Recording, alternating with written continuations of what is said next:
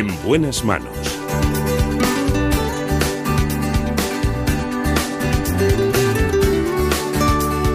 El programa de salud de Onda Cero. Dirige y presenta el doctor Bartolomé Beltrán.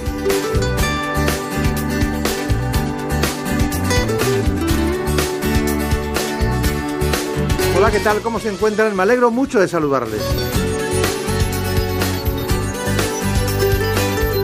En este espacio hoy vamos a tratar diversos asuntos, unos del ámbito de la dermatología, como es el caso que va a llevar a cabo el doctor Ricardo Ruiz.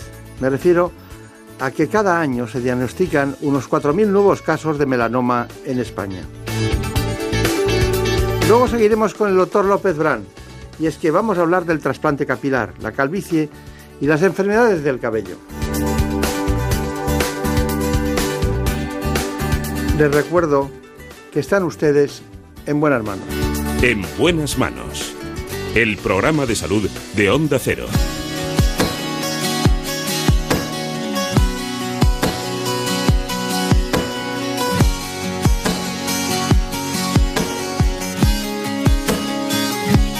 Tal vez debí ocultarlo por más tiempo. De desnudar de golpe todo en mi interior. Nos acompaña el director de la Clínica Dermatológica Internacional, el doctor Ricardo Ruiz. Antes de cualquier otra cosa, les propongo este informe. En buenas manos. El programa de salud de Onda Cero. Además de fotoenvejecimiento, la exposición al sol provoca inmunosupresión, que puede derivar en infecciones, sensibilidad solar y en trastornos más graves como el cáncer. Entre los distintos tipos de tumores cutáneos está el melanoma, que aunque es de los menos frecuentes, sí es el más peligroso. Y en fases tardías responde mal al tratamiento. En el mundo se diagnostican al año unos 200.000 nuevos casos de melanoma. En España la tasa de mortalidad se ha estabilizado, pero el número de nuevos casos de cáncer de piel sigue aumentando y la cifra ya alcanza los 4.000 casos. La noticia positiva es que el 90% se cura si se detecta a tiempo. Por ello, los expertos insisten en que la prevención y el diagnóstico precoz resultan fundamentales. Pese a las campañas regulares, todavía falta mucha concienciación entre la población sobre los riesgos de una exposición imprudente a los rayos ultravioleta. Bueno, la verdad y lo cierto es que hoy es un día muy especial porque viene uno de los grandes dermatólogos españoles, el doctor Ricardo Ruiz, que es el director de la Clínica Dermatológica Internacional de Madrid, gran amigo de este espacio. Bueno, realmente eh, tengo notas aquí que uno de cada cuatro españoles vamos a, a tener un cáncer de piel. También tengo datos que indican que el 99% se pueden curar y que mm, el melanoma representa, según nuestros datos, el 1.5% de todos los tipos de cánceres en ambos sexos. ¿Está usted de acuerdo con estos datos? Totalmente cierto. El cáncer de piel es el cáncer más frecuente que existe en el organismo y es un cáncer que está aumentando. Eh, la buena noticia es que si el diagnóstico es precoz, prácticamente el 99% de los cánceres de piel se pueden curar. Bien. Bueno, esto es un aspecto de su trabajo, ¿no? En, su clínica dermatológica internacional hay muchos especialistas en dermatología que trabajan con usted. Eh, me gustaría saber cuáles son y en qué orden son las patologías más frecuentes que ustedes tratan. Porque vamos a dedicar al cáncer de piel, pero me gustaría hacer alguna incursión en alguna otra, eh, eh, disciplina que ustedes practican. ¿Qué es lo más frecuente? Pues en nuestra clínica vemos fundamentalmente dermatología clínica, oncológica y estética. Dentro de la dermatología clínica, pues es revisión de lunares, acné es una de las patologías más frecuentes, más frecuentes, pérdida de pelos, alopecias, enfermedades de la piel, a veces enfermedades internas se manifiestan en la piel, la, decimos siempre que la dermatología es la cara externa de la medicina interna. Luego tenemos la dermatología oncológica, todo el tema de cáncer de piel, ahora ha habido muchos avances para eliminar el cáncer, por ejemplo, con cirugía de MOS, con control microscópico, que es una cirugía donde vamos quitando el cáncer y vamos analizándolo en ese momento al microscopio y eso da los mejores resultados estéticos y oncológicos.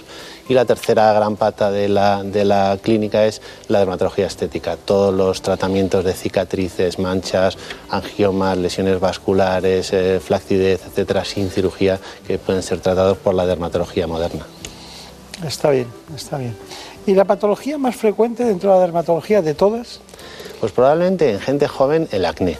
El acné es algo que es muy frecuente en, personas jóvenes, prácticamente el 85% de los jóvenes tienen acné y la buena noticia es que hoy con los nuevos fármacos se pueden curar prácticamente eh, el 100% de los casos de, acné, que son, hay, eh, fármacos muy, muy interesantes para, para, para, este tipo de patología. Desde el punto de vista eh, oncológico, el cáncer de, piel, sin ninguna duda, el, cáncer de piel podemos tratarlo ahora incluso sin cirugía, con una técnica que se llama terapia fotodinámica, que en determinados casos la utilizamos para tratar estos pacientes sin cirugía. Y luego, desde, el punto de vista estético, pues la mujer le preocupa una serie de cosas, como puede ser flacidez, arrugas, manchas en la piel, y al hombre le preocupa más, por ejemplo, el tema del pelo y el tema de la grasa no deseada. Claro. Bueno, y todo eso, diríamos, por llamarlo de alguna manera, no me gusta la palabra catálogo, pero sería el catálogo de, de cuestiones más frecuentes que aparecen en la consulta, ¿no? Exactamente. Bueno, y en el tema de los láseres en dermatología, ¿tiene usted un área que se dedica a eso? Sí, en nuestra unidad hay un, doctor, el doctor Sánchez Carpintero, que es el que dirige la unidad láser, y eh, con los láseres hoy podemos tratar, pues, por ejemplo, manchas de la piel, tanto manchas hormonales como manchas producidas por el sol. Podemos tratar eh, lesiones vasculares, angiomas. Tenemos una unidad, de angiomas, niños que nacen con esos tumores rojos que, eh, son muy sensibles al láser. se puede tratar con láser también determinadas cicatrices que pueden producir resultados inestéticos por secundarias a una cirugía o secundarias a un traumatismo o secundarias al acné. También con láser tratamos pues evidentemente el vello no deseado y otras, eh, otras patologías estéticas como puede ser flacidez o como puede ser la falta de luminosidad en la piel. Claro, claro. Está bien. ¿Cuál es el, momento en que suelen debutar las personas que llegan a la consulta por edad? Es decir, ¿cuál es el primer momento? ¿Las madres se dan cuenta? ¿Llegan tarde? ¿Cómo es eso? Hombre, eh, desde luego, la frase típica es que la piel tiene memoria y muchas cosas que nos pasan en la edad adulta eh, tienen su origen en la infancia. Por ejemplo, niños que tienen más de tres quemaduras en la infancia por el sol, pues tienen diez veces más posibilidad de tener cáncer de piel. O determinadas manchas que tenemos en la edad adulta son el origen eh, del sol que hemos tomado 20, 30 años atrás. Por eso nos pareció interesante educar a los niños y a veces para educarlos pues es a través de, un juego, de un cuento y eh, escribimos un, libro de forma que un niño va a la playa, se hace amigo de Lorenzo, que es el sol, pero se quema, entonces se enfada con el sol y la luna le explica pues que no, que Lorenzo es bueno, pero que hay que saber cómo hacerse amigo del sol. Entonces es una historia eh, que a los niños le transmite la, cómo hay que protegerse del sol. Menos mal que las bolsas de playa son grandes, ¿eh? porque el libro es, realmente se ve a lo lejos, ¿no? Está muy bien ilustrado en todos los sentidos, es muy atractivo para los niños. Luego seguiremos hablando de este asunto. La verdad es que a mí me sorprende mucho que, que no podamos tener, aparte de la cirugía, algunas, algunos... ¿Hay alguna medicación para el cáncer de piel? Sí, cada vez están saliendo medicaciones nuevas eh, para, para, cáncer de piel, sobre todo cáncer de piel eh, agresivo. Hay determinadas medicaciones nuevas contra los epiteliomas agresivos que no responden a la cirugía.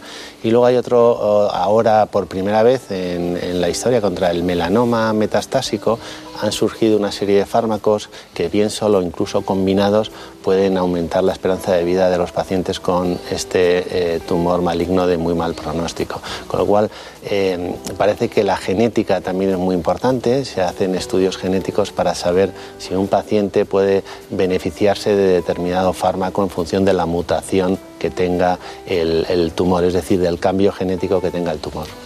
Claro. Bueno, eh, hay otra cosa. ¿Se asocia con algún otro tipo de patologías el cáncer de piel? ¿Hay alguna comorbilidad? Sí es cierto que el cáncer y las defensas o el sistema inmunológico están muy relacionados. Cuando una persona tiene mal las defensas, que tiene el, sistema inmunitario que no funciona bien, pues tiene mucho más riesgo de padecer cáncer de piel. A veces incluso el sol es una, eh, para determinadas alteraciones nos bajan las defensas y eso hace que produzca eh, con más facilidad este tipo de cánceres. Claro. Vamos a seguir con lo nuestro, ¿no? Usted ha citado la cirugía, eh, concretamente micrográfica, o también conocida como cirugía de Moss, que es la terapia más eficaz para resolver el cáncer de piel. Ustedes la practican, nosotros hemos hecho un reportaje y hemos llegado a estas conclusiones la cirugía de Moss es un tipo de cirugía microscópica controlada, de manera que el paciente permanece en el quirófano mientras el tumor estirpado es estudiado desde todos los ángulos posibles. La cirugía de Moss ahora mismo es la técnica eh, quirúrgica más eficaz para eliminar el cáncer de piel. Permite hacer un control del 100% de la pieza tumoral y esto nos va a permitir eliminar todo el tumor respetando la mayor cantidad de tejido sano posible. Después de la extracción, los bordes de cada pieza retirada son examinados cuidadosamente por el patólogo para poder identificar todas las raíces del cáncer y si existe tumor residual. Cuando el examen microscópico revela que ya no queda tumor, la herida se puede cerrar. Una vez que el tumor está completamente estirpado, el objetivo es la reconstrucción. Como conseguimos ahorrar tejido sano, esto nos permite obtener unos resultados estéticos superiores. Al controlar las ramificaciones del tumor, las posibilidades de que se reproduzca son mínimas. La razón por la cual es la técnica más eficaz es porque, en primer lugar, quita todo el tumor y, en segundo lugar, solo quita el tumor. Es decir, que produce los mejores resultados oncológicos y también produce los mejores resultados estéticos. Bueno, es el doctor Ricardo Ruiz que estaba en su clínica, en la Clínica Dermatológica Internacional. Vamos a ver algunos aspectos. ¿Quiere usted añadir algo, alguna cuestión que eh, hayamos pasado por alto? Porque ¿cómo se prepara el paciente? ¿Cuánto tiempo se tarda en el diagnóstico? Bueno, lo importante es eh, decir que no todos los cánceres de piel deben ser tratados con cirugía de MOS. Eh, solo lo reservamos esta técnica para eh, cánceres que son infiltrativos, quiere decir que son más agresivos de los normales y que están en localizaciones de riesgo, como puede ser alrededor de la nariz, alrededor de los ojos, donde es muy importante conservar tejido. hay otros tratamientos que son muy válidos, como la cirugía convencional, la radioterapia, en ocasiones hay determinadas cremas que son capaces de eliminar cánceres de piel, terapia fotodinámica. Lo correcto es que el dermatólogo aconseje cuál es la mejor técnica para eliminar el cáncer de piel. Claro, claro, claro. Bueno, eh, eh, pero la, incidencia me ha extrañado mucho. Según datos que nos ha aportado usted, el 38% de aumento de crecimiento de este cáncer en, España. Me parece una barbaridad.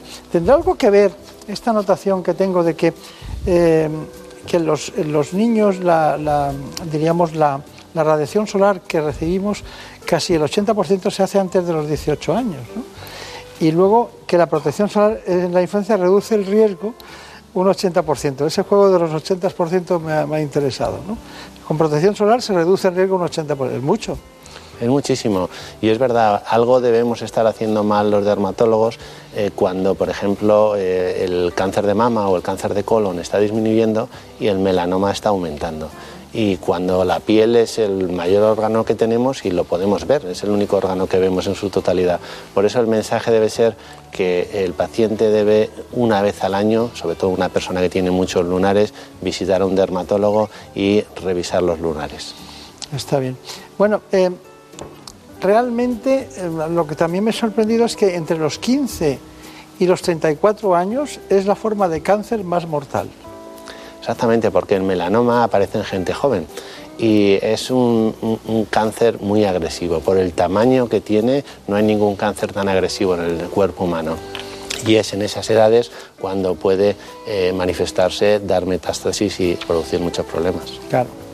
Bueno, hay campañas, como esa campaña famosa de No te quemes con el sol, campañas que pretenden enseñar, educar a la población infantil y a, los padres en su conjunto y también a la zona, a los, a los hábitos escolares, para que induzcan a la protección.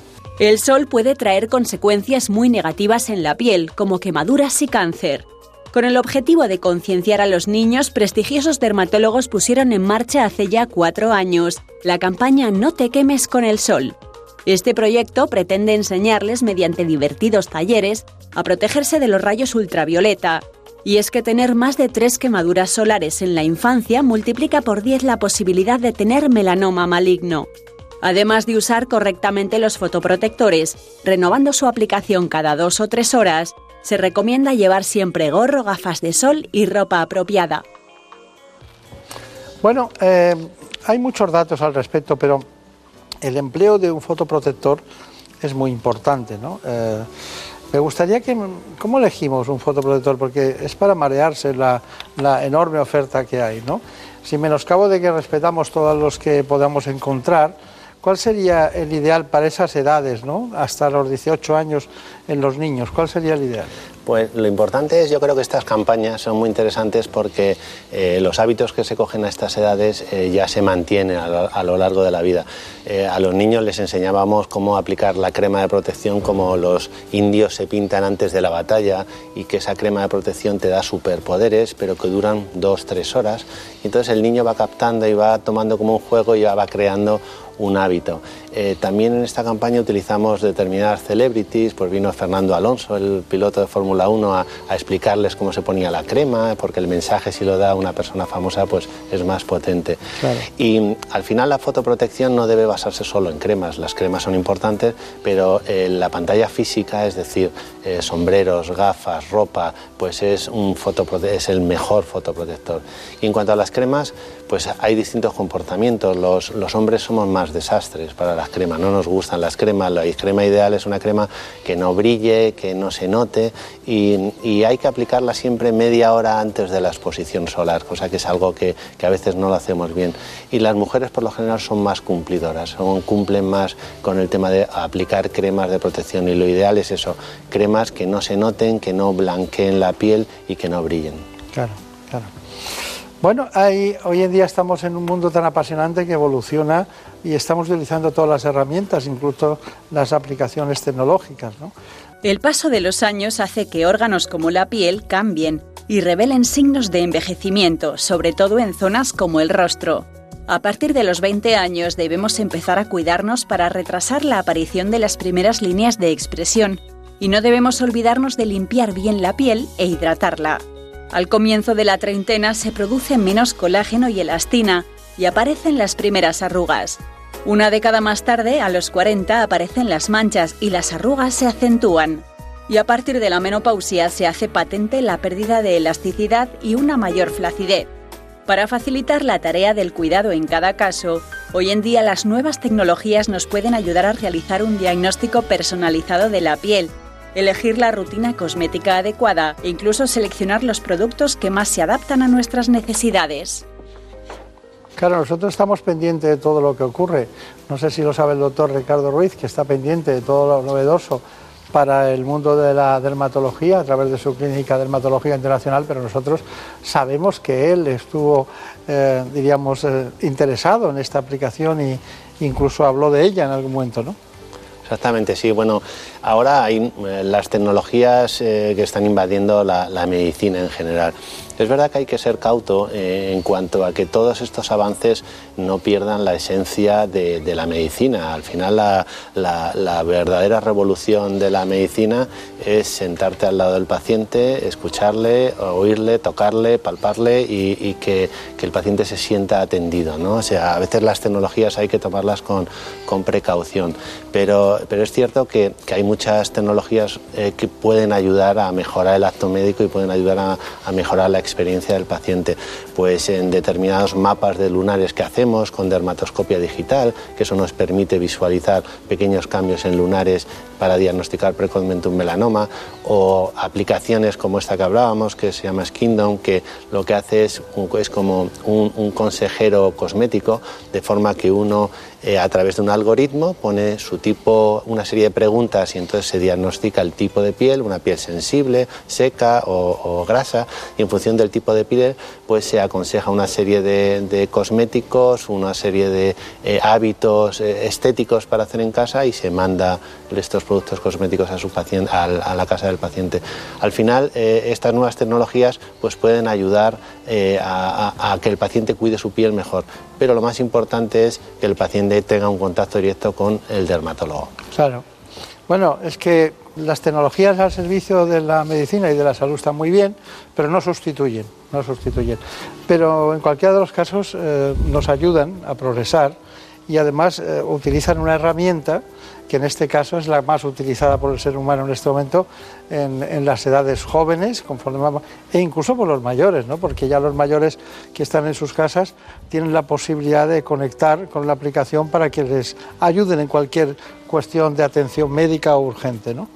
Bueno, eh, creo, creo que hemos dado un repaso eh, muy bueno, incluso hemos empezado desde abajo Entiendo ahora la razón cuando las, patologías dermatológicas y concretamente las lesiones precancerosas o el cáncer eh, hay que prevenirlo en la edad joven porque la piel tiene memoria, como usted ha dicho, y se va acumulando.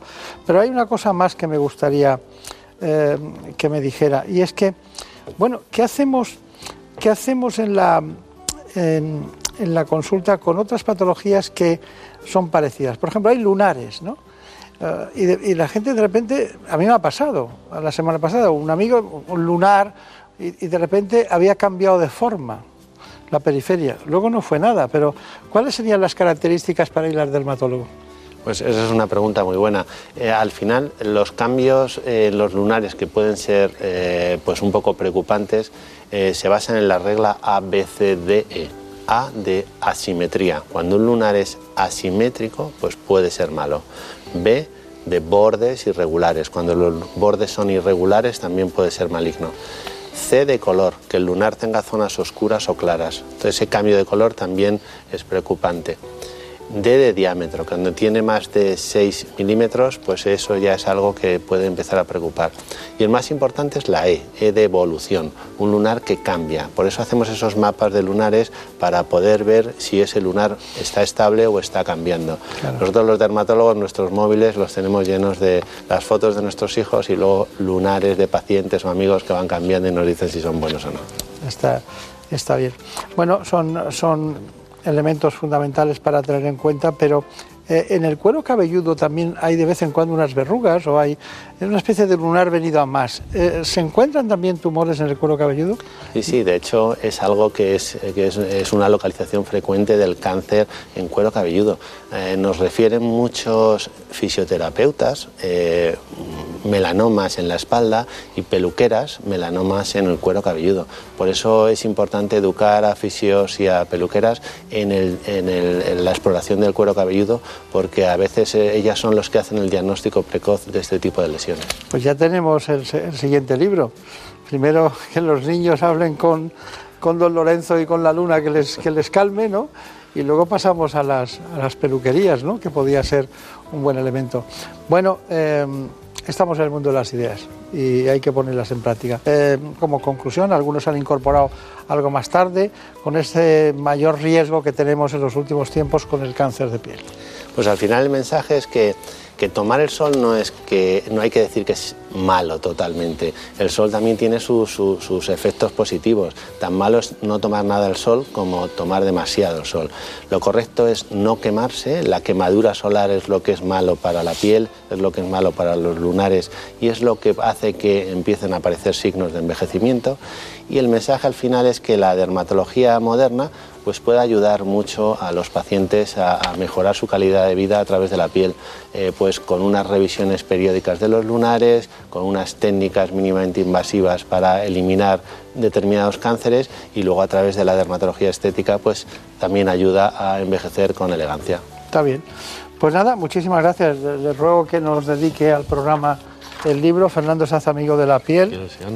El doctor Ricardo Ruiz, sí, aquí tendrá un espacio. Y mientras tanto, eh, pues yo les voy a decir que bueno, ha sido una gran oportunidad estar con el doctor Ricardo Ruiz, que por cierto, eh, ¿cuál es el, país del mundo donde se ha formado usted, en donde más ha aprendido? Bueno, donde más he aprendido es en España. O sea que, aquí sí. Y he estado, me he formado también en Estados Unidos y luego he viajado por, pues por muchos sitios a aprender de. Y no es uno no para de formarse y de aprender, pero desde luego que al final donde más uno aprende es en la propia consulta. Está bien. Yo creía que diría Brasil. Mm, bueno, sí, es verdad que determinadas técnicas eh, estéticas, sobre todo los brasileños, son muy pioneros, son muy creativos y hay muchas cosas que aprender allí. Sí. Mm. Bueno, pues nada, ha sido un placer. Muchísimas gracias. Muchas gracias a vosotros.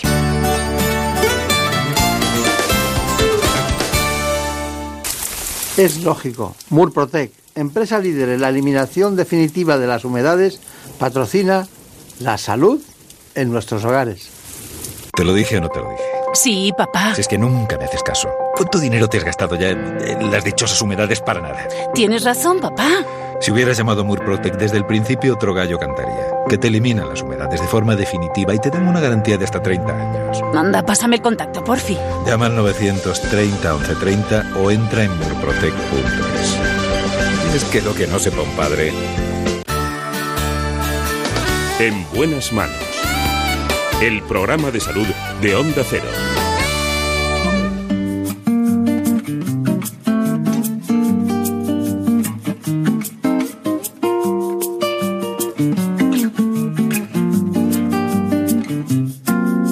Prefiero no hacer caso a la cabeza. Me quedo con esos que ni se lo piensan prefiero a darlo por hecho, perder una apuesta. Prefiero olvidar a no haber querido caer en la trampa de un amor prohibido. Prefiero ¿Sabían ustedes que casi la mitad de los hombres mayores de 50 años sufren algún tipo de alopecia? ¿Lo sabían? Veces prefiero. Se trata de un problema que también afecta y cada vez más a las mujeres. Son como niños. Vamos a hablar con el jefe de dermatología del Hospital Clínico Universitario San Carlos de Madrid, el doctor Eduardo López Brán. Mil veces prefiero a todos aquellos. Les situamos en las coordenadas de este problema, el trasplante capilar, de la calvicie y las enfermedades del cabello, con un informe que propicia el que ustedes sepan divulgativamente qué vamos a hablar en este espacio. En buenas manos. En nuestro país cada vez más hombres tienen predisposición genética a quedarse calvos y también aumenta este fenómeno entre las mujeres. El reparto por comunidades es curioso. Los gallegos son los que menos riesgo tienen de perder el cabello y los castellano-leoneses los que más. Pero ¿saben que cada día perdemos entre 80 y 110 pelos? Hay muchos tratamientos para la calvicie, fármacos orales y tópicos, pero el trasplante capilar es el único definitivo. Anualmente se realizan cerca de 300.000 trasplantes en todo el mundo y en España se calcula que unos 5.000 aunque cada año la cifra va en aumento. Esta técnica es solicitada por muchos más hombres que mujeres. Eso sí, cada vez más mujeres deciden someterse a este tratamiento y representan entre el 25 y el 30% de las personas que se someten a un trasplante. Los nuevos procedimientos consiguen trasplantar los cabellos en menos tiempo, con más precisión y logrando unos resultados más naturales. Bueno, pues aquí está con nosotros un amigo de este espacio, ha venido en algunas ocasiones, le tenemos un, gran afecto. Tenemos un, grupo de dermatólogos en Madrid que no compiten entre ellos, pero que cada uno aplica disciplinas muy, muy especiales. En realidad usted es dermatólogo, puede hacer cualquier cosa dentro del ámbito de la dermatología y es jefe de un servicio, un servicio importante del Hospital Clínico Universitario San Carlos de Madrid. Allí también es director del instituto, el Instituto de Enfermedades y Cirugía de la Piel, ¿no? en ese mismo hospital. Y luego es fundador y director de la clínica IMEMA. ¿Qué es el IMEMA? Pues es una clínica que desde hace muchos años intenta dar una solución a los problemas dermatológicos, estéticos y capilares que tienen los pacientes. Un abordaje integral en el que trabajamos dermatólogos, cirujanos plásticos, médicos estéticos, de manera que podamos solucionar de una manera global las necesidades de los pacientes. ¿Es verdad, eh, doctor López Brán, que usted ha realizado el primer trasplante robotizado a una mujer en España y el trasplante de pelo 10 millones con el robot Artas? Pues sí, la verdad es que hemos sido la primera clínica que ha realizado un trasplante robotizado a una mujer en este país y ha coincidido que hemos podido eh, trasplantar el 10 millonésimo pelo, digamos, en el mundo con un robot. Son coincidencias que a veces se dan, pero que es bueno que España, en este caso de la mano de Clínica IMEMA, haya podido contribuir a ese hito que supone la cirugía robótica del pelo, el haber trasplantado el 10 millonésimo pelo a un paciente calvo. ¿A cuántos metros está su clínica del Santiago Bernabéu? Bueno, está poquitos, pero a mí se me hacen mucho más cortos cuando bajo contento a ver cómo gana el Madrid. Me lo temía, pero está muy cerca, ¿no? Muy cerquita, 300 metros, 400 metros. Como es cuesta abajo, es fácil de llegar al Bernabéu. Sí. Bueno, a muchos pacientes se les hace cuesta arriba el, el tema de la, de la alopecia y de que se les convenza de un trasplante, ¿no? Eh, ¿Me puede decir eh, cuáles serían los- las, las decisiones más frecuentes cuando un paciente tiene alopecia y es la indicación precisa consiste en el trasplante de pelo? Cuando un paciente tiene una pérdida de pelo ya evidente y ya, bueno, pues ha agotado las posibilidades de tratamiento médico o le ha aburrido el tener que continuar un tratamiento médico de manera eh, continua todos los días y tiene una buena zona donante, porque esto es importante, no todo el mundo puede trasplantarse. Es necesario tener una buena zona dadora, una buena zona donante de la que podamos obtener pelo suficiente para redistribuirlo y para repoblar el área calva. Pues ante esos síntomas de pérdida de pelo en algún área, podemos indicar el trasplante tanto en hombres como en mujeres. Está bien. Eh, ¿Cuál es la diferencia sociológica que hay? ¿no? Es decir, eh, veo a muchos hombres, eh, deportistas, que, están, que tienen una relación especial diferente a lo que esperábamos con el pelo. ¿no? Y muchos, y muchos eh, quieren tener pelo. ¿no? Eh, quieren tener pelo. Y no pasaría nada porque no lo tuvieran. ¿No- ¿Nota usted esa diferencia eh, sociológica de, de deseo de tener pelo y nota que también, eh, que era tradicional en las mujeres, una mujer que se le cae el pelo tiene un disgusto enorme, ¿no? ¿Me puede explicar esas diferencias que hay entre unos y otros? ¿Cómo ha ido evolucionando, sobre todo? Es cierto que el pelo no tiene ninguna función vital para el ser humano más allá de que nos protege frente a la radiación solar. Es decir, cuando uno pierde el pelo a temprana edad, se quema con más facilidad y esto va a favorecer el desarrollo de un cáncer en el futuro, un cáncer de piel. Pero la preocupación psicológica que acarrea en la gente la pérdida del pelo, el enorme impacto que tiene en su autoestima, hace que tanto hombres como mujeres intenten buscar una solución. Y encontramos soluciones que se dicen que son capaces de devolver el cabello perdido desde que conocimiento de la historia a través de la escritura. Afortunadamente, en el momento actual tenemos tratamientos médicos eficaces para intentar detener el proceso de pérdida de pelo y tratamientos quirúrgicos que consiguen devolver el pelo cuando éste se ha perdido, siempre y cuando, vuelvo a insistir, haya zona dadora suficiente para poder obtener pelo. Claro. Pero, eh, ¿cuál- diríamos, eh, si usted tuviera que elegir para alguien, porque debe tener su momento el tema del pelo, tiene su momento. Hay un momento que no te preocupas, que clarea, que no sé qué, que no sé cuánto, pero hay un momento en que se pueden dar tratamientos médicos, champús, yo qué sé, ¿qué es, qué es lo que funciona mejor? Hay tratamientos médicos eficaces para detener, para ralentizar o intentarlo al menos el proceso de pérdida de pelo. Sin influir en el organismo en otros aspectos negativos. Bueno, indudablemente todos los tratamientos médicos en cualquier esfera de la vida es muy difícil que estén exentos de algún efecto adverso. Eh, los tratamientos médicos, quizá el principal hándicap que tienen en el caso de la alopecia es que es necesario mantener el tratamiento para mantener los resultados que se puedan haber obtenido. En ese aspecto, el trasplante ofrece, al contrario que los tratamientos médicos, una solución definitiva. El pelo que trasplantamos lo obtenemos de un área en la que el pelo no está predispuesto genéticamente para perderse y cuando lo llevamos al área receptora o calva se va a comportar con las características del área de donde lo hemos cogido, como no está predispuesto para perderse, se va a mantener toda la vida en el área receptora. Y esto es importante porque es una solución definitiva, natural e indetectable. Y en el momento actual, con la tecnología disponible, conseguimos trasplantes no agresivos, sin cicatrices y con excelentes resultados. Está bien. Si yo pusiera aquí trasplante capilar o trasplante de pelo, ¿saldría su nombre? ¿Usted cree? Es posible. Pues Cualquier cosa puede ocurrir. Lo vamos a probar. Me imagino que entre los 10 primeros resultados estaré, pero, pero bueno, cualquier cosa puede ocurrir. Hombre, con, con la cantidad sabe de, que- de datos estadísticos que, que han salido de, de su trabajo, ¿no? tanto en la docencia como en la investigación, pues, eh, y por supuesto en la asistencia, pues eh, yo creo, lo vamos a ver.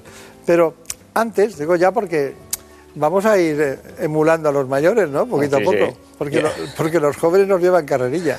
Yo creo que hoy esto lo consulta ya mucha gente y evidentemente un buen posicionamiento es clave para poder llegar, hacer llegar nuestra información y nuestras prácticas a los pacientes. Bueno, pues vamos a su clínica. Vamos a hacer un reportaje sobre el trasplante. Estuvo allí Javier Saz y llegó hasta. Estamos hablando del Artas, del robot Artas, que usted me dijo que estuvo hace poco en Estados Unidos y salían todos los robots que se estaban utilizando por todas las partes del cuerpo, que tenía información que es impresionante los avances, también en el pelo. Eh, ¿Ha sido superado el Artas ya o no?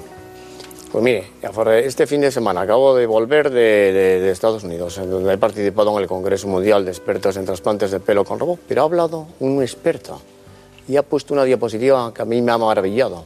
253 robots clasificados en diferentes eh, localizaciones, es decir, dependiendo de los diferentes órganos, los robots que actúan sobre ese órgano. Curiosamente decía que es un milagro que sobre el pelo solo haya uno hasta la fecha.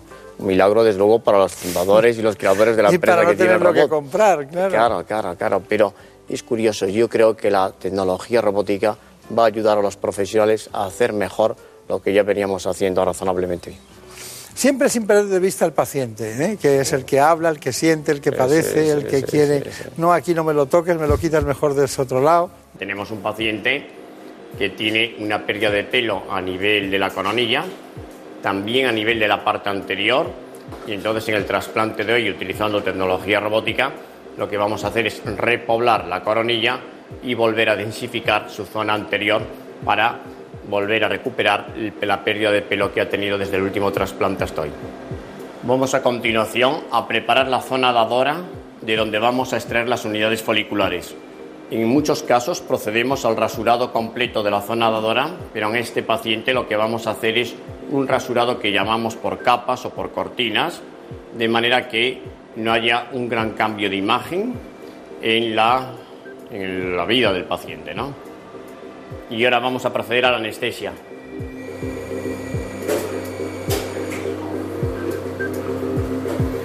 Pues la finalidad de estas incisiones que estamos realizando en el área receptora o área calva es preparar las incisiones, los agujeritos, digamos, para poder introducir ahí posteriormente las unidades foliculares que vamos a extraer robóticamente.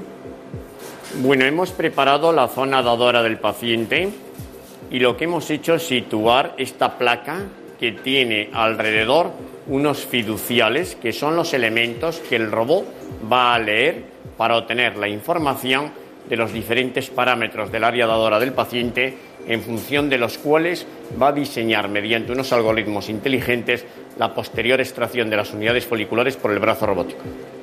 Como veis, en esta pantalla estamos reproduciendo lo que el robot está leyendo. Si observan, los puntitos verdes son las unidades foliculares que el robot ha identificado y que consecuentemente va a ir extrayendo.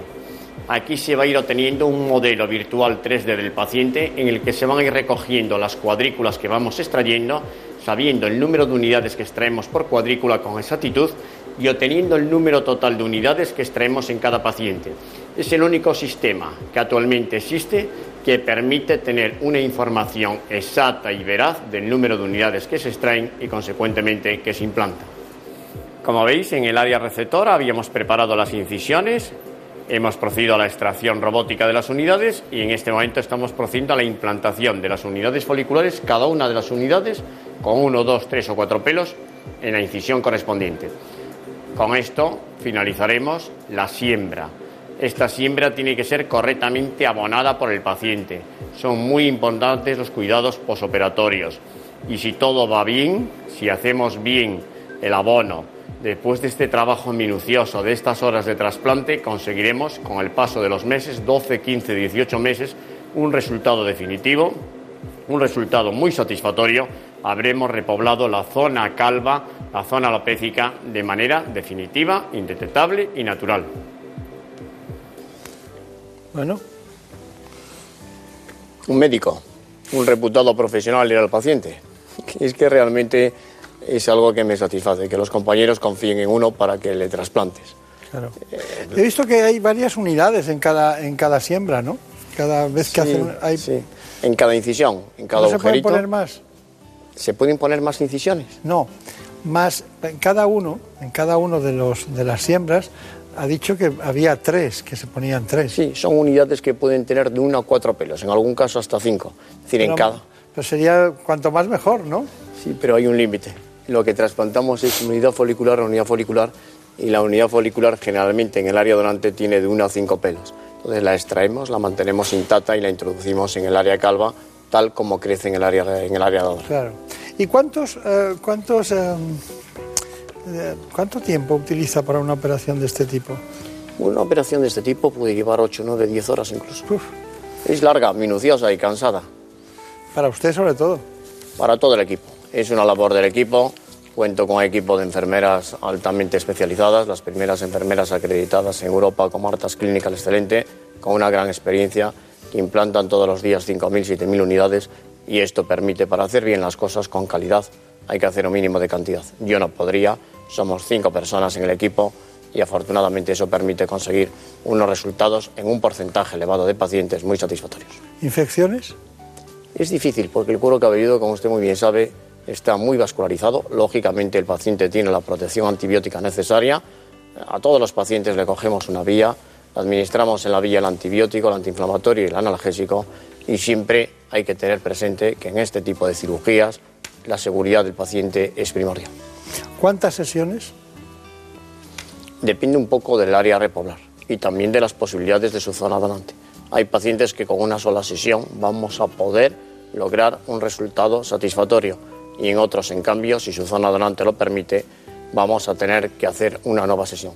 Cuanta más superficie queramos repoblar, menos densidad. Esto tiene un límite.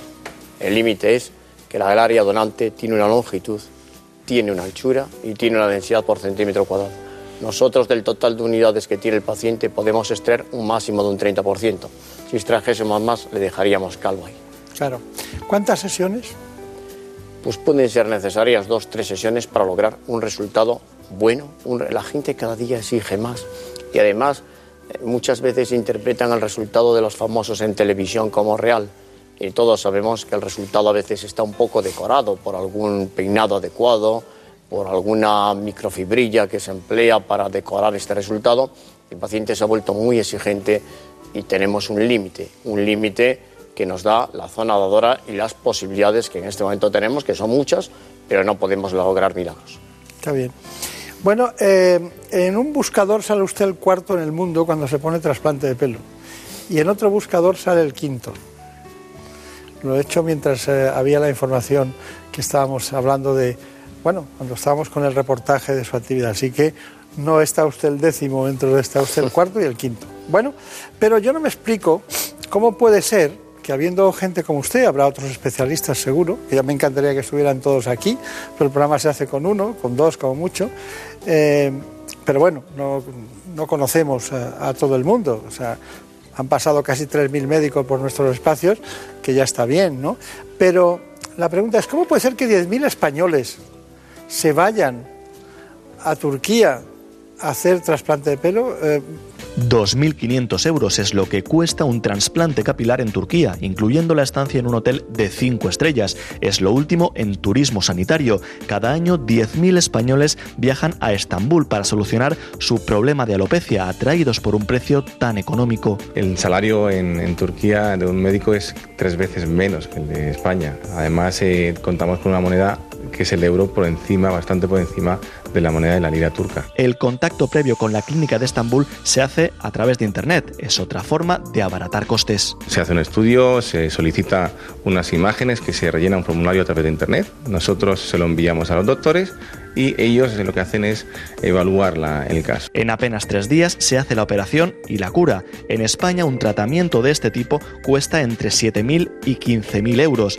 Los expertos advierten de la importancia del posoperatorio. Posterior a la intervención hay que hacer, por supuesto, un seguimiento. Eso, eso en un implante capilar eso es, es, es fundamental. De posoperatorio con los pacientes es aproximadamente un año y medio. Sin ese posoperatorio el resultado no será óptimo. Hay que exigirlo para que no te tomen el pelo. Bueno, ¿cuál es su opinión? Bueno, yo creo que Turquía es un país que efectivamente ha hecho una labor de marketing importante en el tema del trasplante, pero creo honradamente que los datos no son válidamente comparables. Estamos hablando de un precio low cost, de un precio que se ha mencionado en el reportaje, comparándole con otros precios a nivel de este país.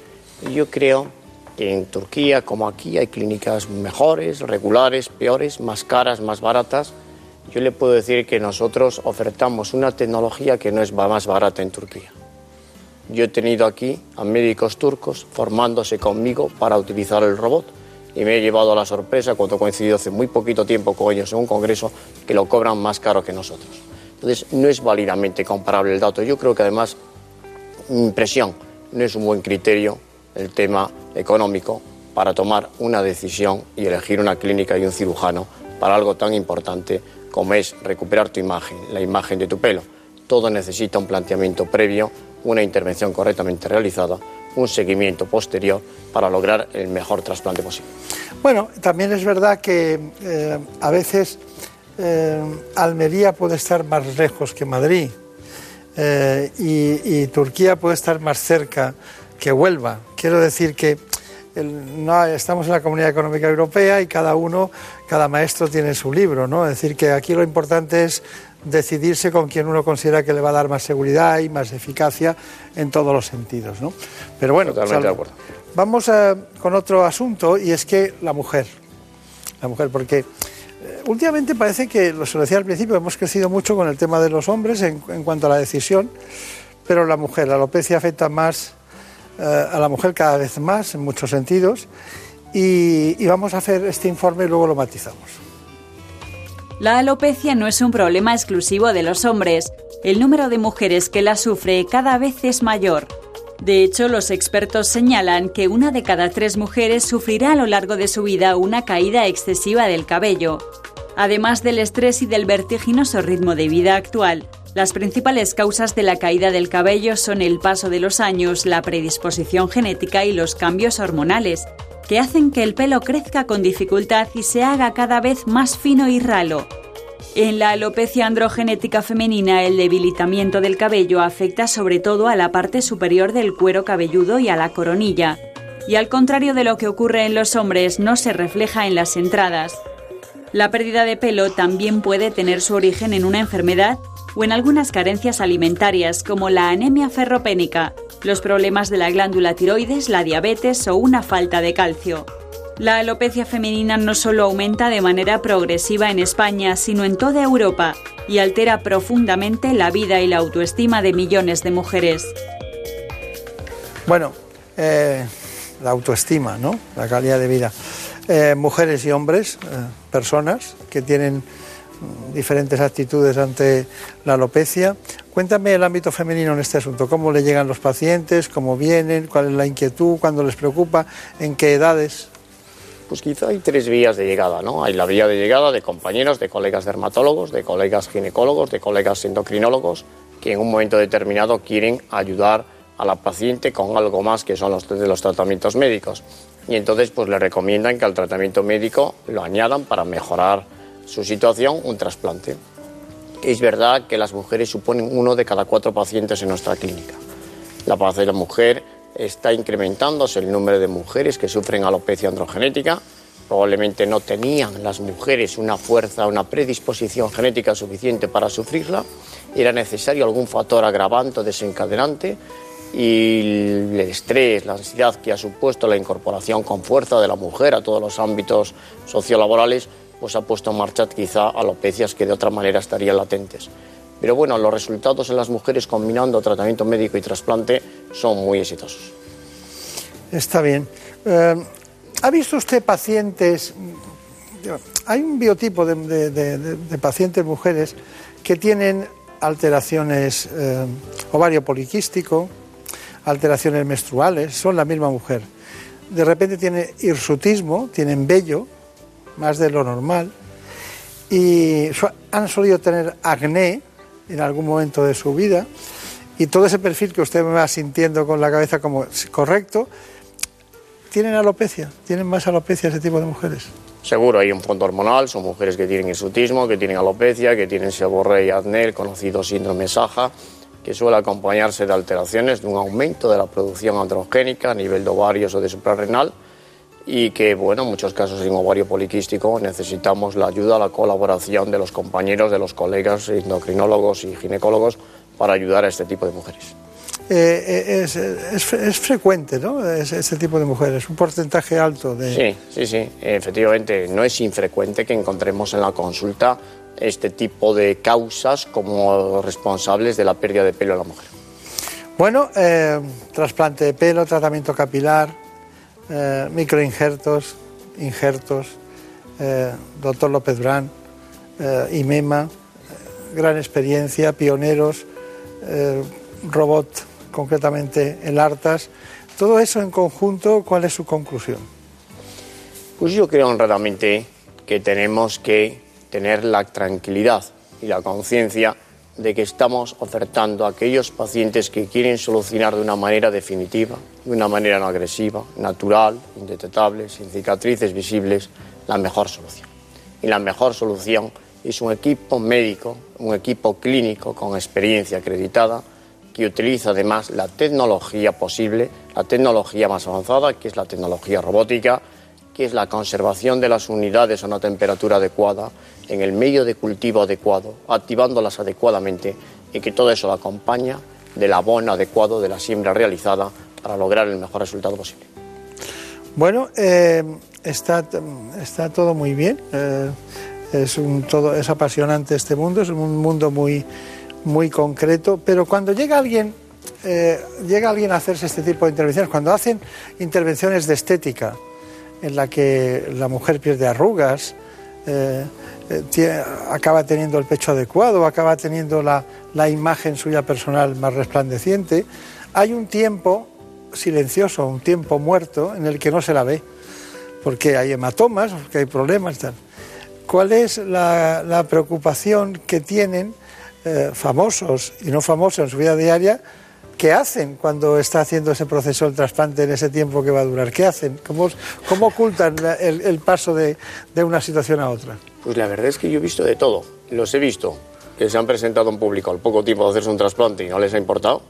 Los he visto que lo han contado directamente que se han sometido a un trasplante y otros que han aprovechado algún periodo vacacional, alguna baja de paternidad, alguna circunstancia para poder pasar más desapercibido. Cada uno le enfoca dependiendo de su carácter y de su personalidad, con naturalidad o intentando esconderlo, aprovechando alguna circunstancia que se lo permita. Está bien. Bueno, pues ha sido un placer. Eh, seguimos en el mismo camino. El único robot que se dedica, ¿eh? el ARTA es el único que se dedica, dicho, al, al trasplante de pelo. Hemos visto que en la zona lumbar hay cinco, que en determinadas cuestiones para lo que es la próstata hay seis o siete diferentes, son distintos países, distintas tecnologías, pero aunque cambie el robot, seguiremos yendo al dermatólogo. ¿no? Sin lugar a dudas. El profesional, por lo de ahora, es insustituible. Está Y eso no es malo. Yo creo que la combinación de buen profesional y tecnología más avanzada es el mejor binomio en este momento. Muy bien, pues doctor López Blas, muchísimas gracias, ha sido un placer como siempre, mucha suerte y hasta pronto. En buenas manos. Hey there, kids, put on your dancing boots. Come dance with me. Come dance with me. What an evening. En esta apacible tranquilidad de la radio conozcamos las noticias que se han producido en España y en el mundo en la última hora. Vertebran la información y estos contenidos nuestros compañeros de informativo. Los dejo con ellos y volvemos después. Seguiremos hablando, por una parte, de hipertensión y por otra, de alteraciones sexuales. Hey there, kids, put on your dancing boots. Come dance with me. Come dance with me. What an evening for some terpsichore. Handsome face, I know a swinging place. Come and dance with me. Son las 5 de la madrugada, las 4 en Canarias.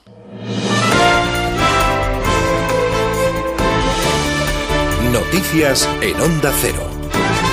Buenas noches. La diputada del Partido Popular, Celia Villalobos, que ya ha anunciado que deja la política activa cuando termine la legislatura, ha estado en la sexta noche y ha pedido reflexión al enfrentamiento de mujeres contra mujeres, como ella misma ha vivido en su partido. En aquel momento el señor Pablo Casado estaba inmerso en un debate importante para él y para todos nosotros, que es que quería ser presidente del partido. Y lo hizo muy inteligentemente. Y perdimos. Además fue muy curioso porque había dos mujeres y un hombre.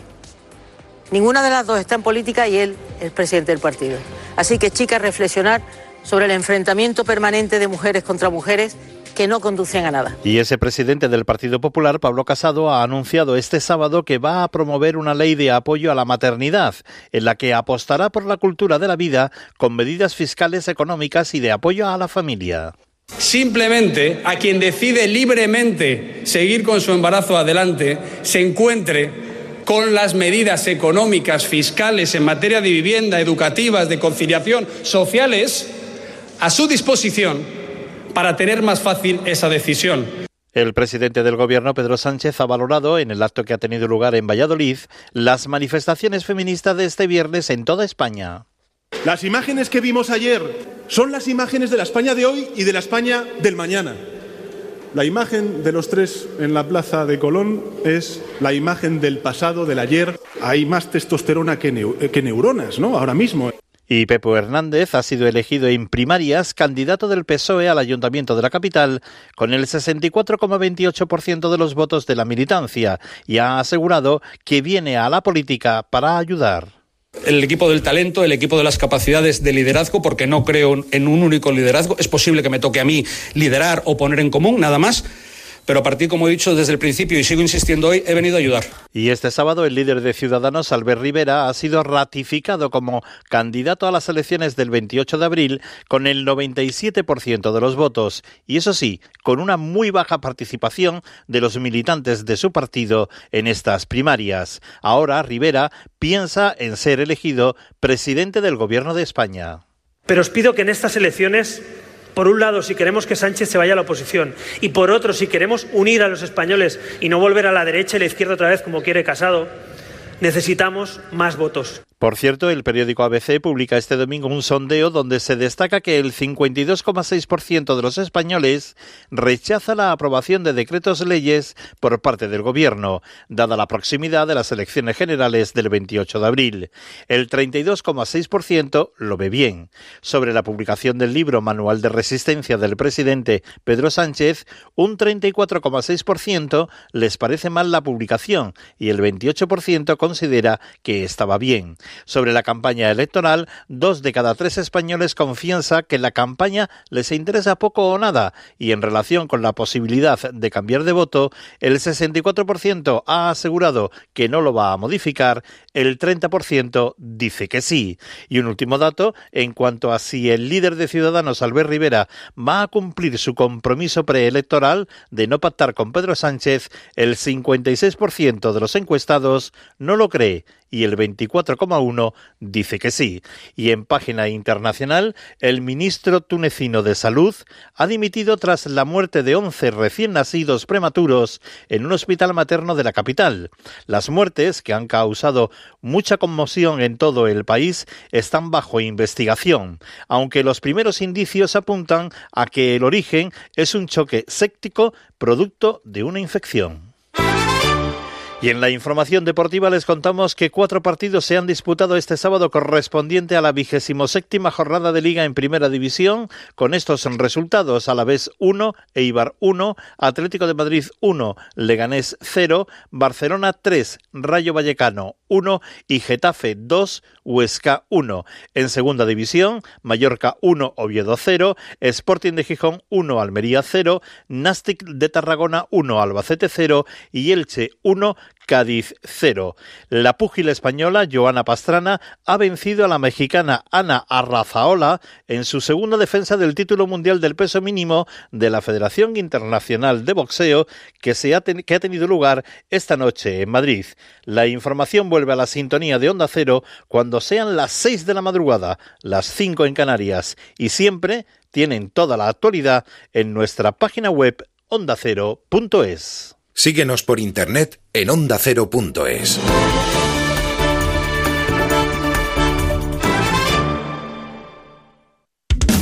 Onda Cero con el deporte femenino.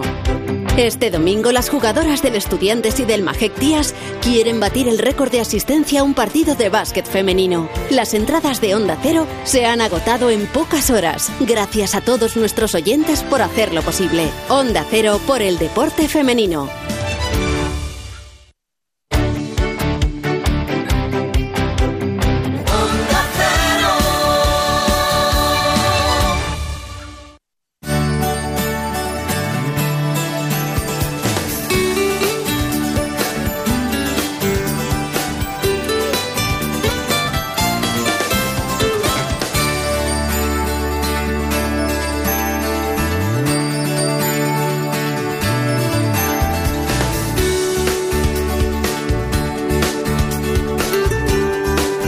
En buenas manos.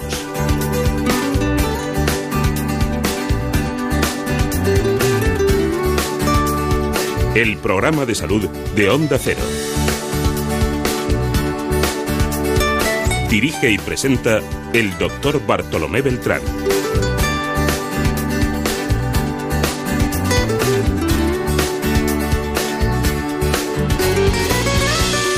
Seguimos adelante. Aquí estamos en la segunda parte del programa para hablar de hipertensión. Nos acompaña la doctora Nieves Martel. Les recuerdo que los datos son apabullantes. En España hay 14 millones de hipertensos. Se le llama el asesino silencioso, todo porque no da síntomas.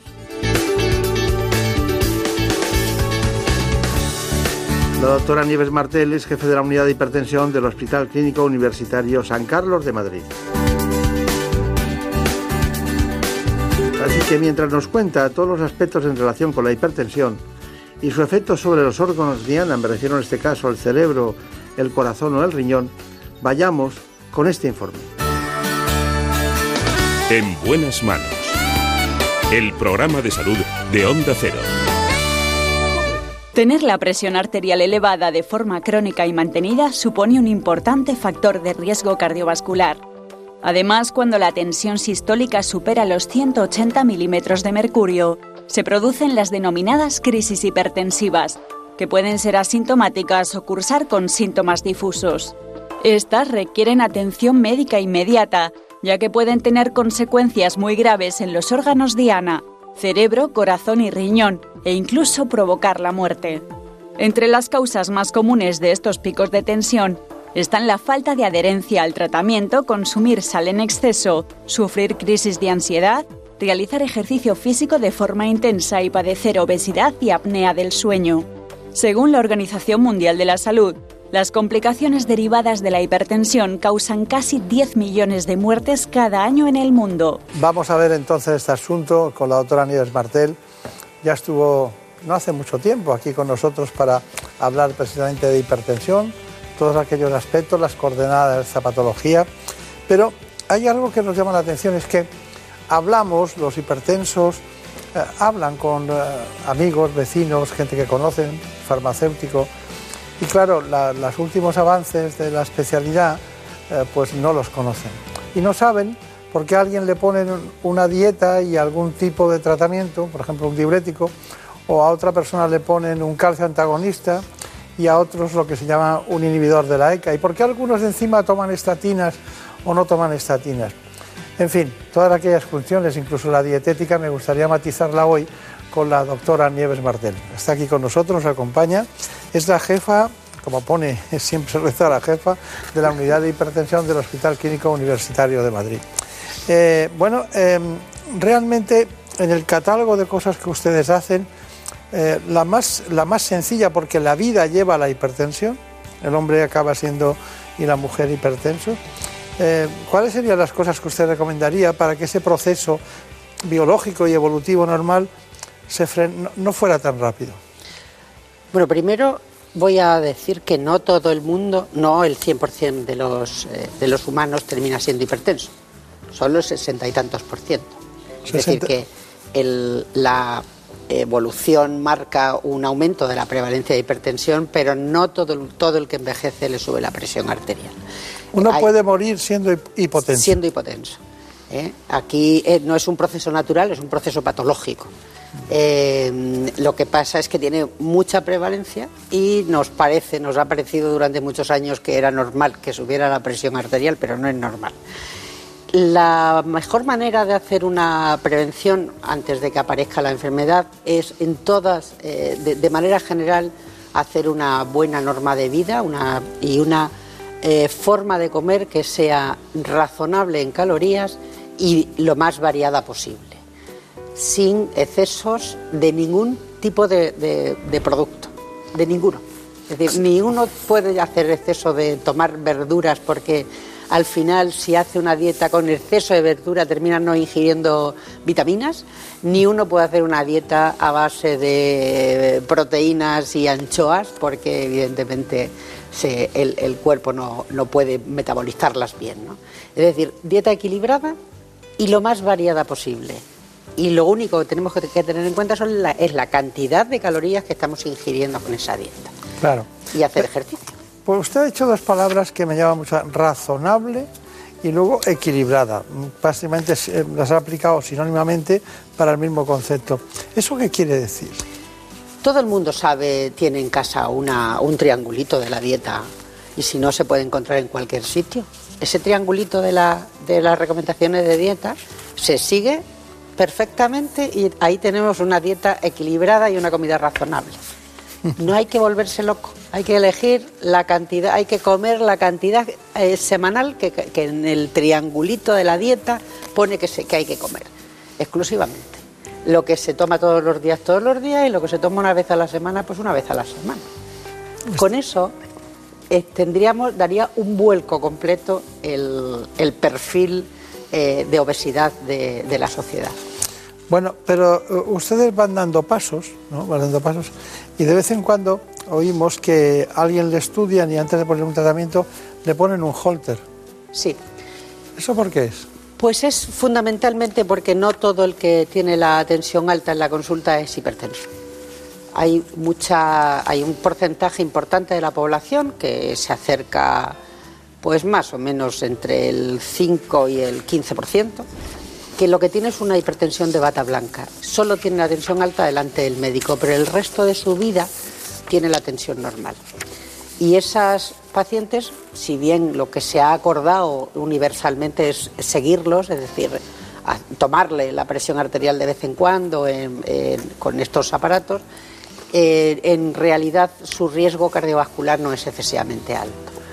Eh, por eso, antes de hacer una continuación de lo que es el proceso de diagnóstico, o le tomamos la presión cada 20 a la- a- durante 24 horas al paciente, o le dejamos un aparato en la consulta para que él se haga una automedida en casa, siguiendo unas normas y unas condiciones adecuadas. Está bien. Bueno, eh, parece ser que hay una, una hipertensión de causa desconocida, que nosotros hablamos de esencial, y luego otra que es secundaria. Eh, explíquenos este asunto si puede. Sí, es relativamente fácil. Más o menos el 90% de las hipertensiones son esenciales. Esencial no quiere decir más que que no sabemos por qué se producen.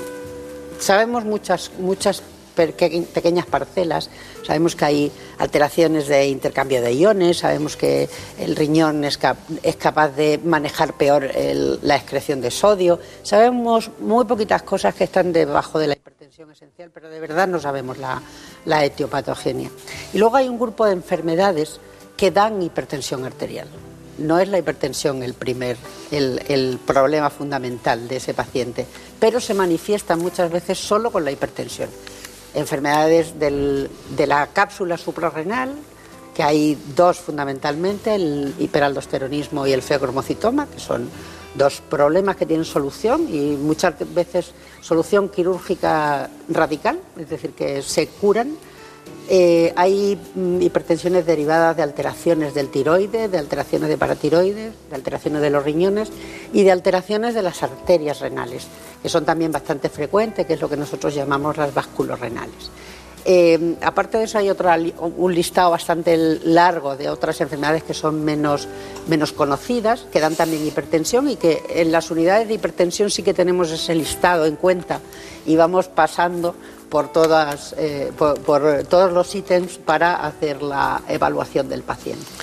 Esas son secundarias, son una causa que por lo que sea da hipertensión y que la mayoría de las veces las vamos a diagnosticar a través de la tensión alta. Claro. No, y además creo que el feocromocitoma, se da la cápsula, da unas crisis hipertensivas de- a, a brotes que, que ustedes dicen, aquí pasa algo, ¿no? Esto no es, no es vascular, esto viene de otro lado, ¿no? Efectivamente. Dan unas crisis muy, muy severas, con una eh, sintomatología muy compleja y que em, eh, son bastante peligrosas. Y cuando indican ustedes la operación y se, se ponen bien, se- los pacientes se quedan muy contentos. Los ¿no? pacientes se quedan muy contentos porque tener una crisis hipertensiva por, por catecolaminas es una experiencia que debe ser muy mala, según cuentan los propios pacientes. Sí, sí, sí. Y poco frecuente tampoco. Y poco frecuente, sí. Pero en cambio, la forma más frecuente es la vasculorrenal. Sí. Eh, da, la impresión también de que como si sal- saliera del, árbol de las competencias de lo que es una unidad de hipertensión, que no es así, porque hay que diagnosticarla. ¿Cómo la diagnostican la báscula renal? Pues normalmente con una prueba de imagen renal. Se hacen unas pruebas hormonales, la renina y la aldosterona, y se ve si hay una estimulación de renina, se hace a continuación una prueba de imagen, una mm, arteriografía, y, y se ve si hay una estenosis. Y esa estenosis normalmente se trata poniendo un stent, igual que hacemos a nivel cardíaco, pero a nivel renal. Y normalmente se suelen curar también. ¿Y quién lo pone? Eh, habitualmente el, el radiólogo vascular. Qué bien. ¿Usted le extrañaría que lo pusiera este en un, un cardiólogo, que lo pusiera un nefrólogo? ¿Lo- ¿Le extrañaría? ¿O, o un experto, eh, o un, o una- un angiólogo? Norm- habitualmente los eh, radiólogos vasculares intervencionistas eh, tienen esa especialidad. Tienen una pasión ahora, además, tienen pasión porque además solucionan, ¿eh? Solucionan mucho. Sí, el radiólogo intensivo es un descubrimiento de los últimos 25 años que es apasionante. Sí, y nosotros tenemos la suerte de tener una- un sitio de radiología vascular en nuestro hospital con unos profesionales que son excepcionales. Tengo que hablar con ellos un día porque este es un tema apasionante. Bueno, pero luego tenemos una, una hipertensión arterial que puede ser aguda y otra puede ser crónica, ¿no? La, definición de hipertensión es crónica. No, es decir, nadie puede hacer un diagnóstico de hipertensión si no es cifra elevada de presión arterial de forma crónica, decir, siempre. Las crisis hipertensivas son cosas eh, diferentes. Claro. Ese paciente no es hipertenso, ese paciente tiene una crisis hipertensiva fuera de la cual tiene la presión normal. Se da en el feocromocitoma, se da en algunos eh, episodios de crisis de ansiedad y mm, en algunos episodios eh, relacionados con drogas no legales.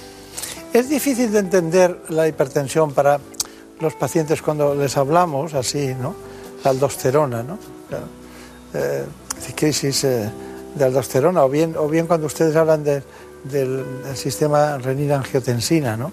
Que son, diríamos, eh, elementos químicos que influyen de una manera muy importante cuando se generan en alterar las cifras de tensión arterial por uno u otro motivo, ¿no? Sí. Es duro. Lo que ocurre es que uno cuando tiene que cambiar eh, la forma de comer o su forma de vivir, no, no hace prioridades.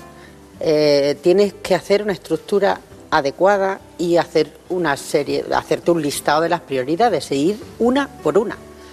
No puedes convertirte de ser una persona sedentaria en un atleta de élite.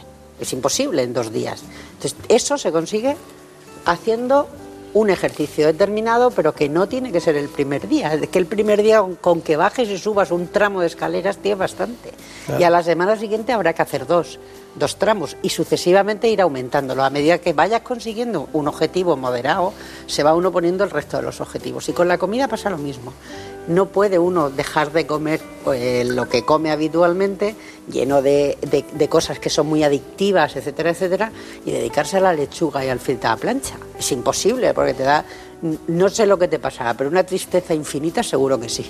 Es que cuando bajan, cuando bajan las cifras de colesterol, en personas que toman hipocolesteremiantes en general, estoy hablando de personas que lo necesitan porque tienen patologías y, llevan dos o tres stents coronarios, eh, yo me he fijado que todos tienen una palidez, que les como si les faltara vitalidad desde dentro, ¿no?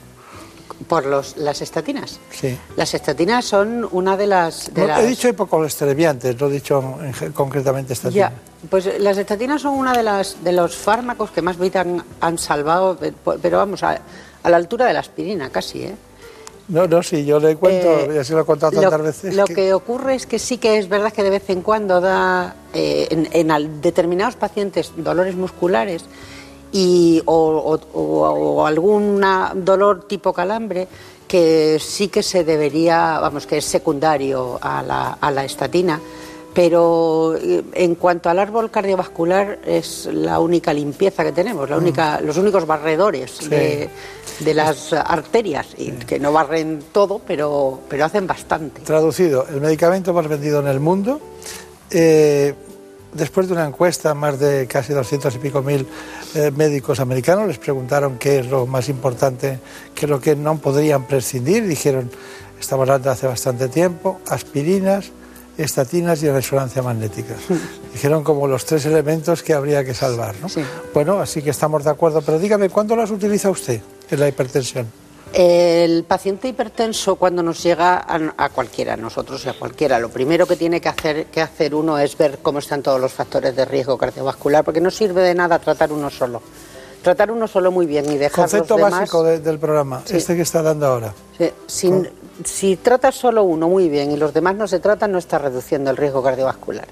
Hay que tratar los tres factores de riesgo, que son los que nos solemos encontrar, colesterol, diabetes e hipertensión, y tratarlos en conjunto. Por tanto, obligatoriamente, cuando uno toma una presión arterial y confirma que el paciente es hipertenso, hay que hacerle, como mínimo, una- un espectro lipídico, es decir, saber cómo están los, el colesterol y sus amigos, y saber cómo está la glucemia.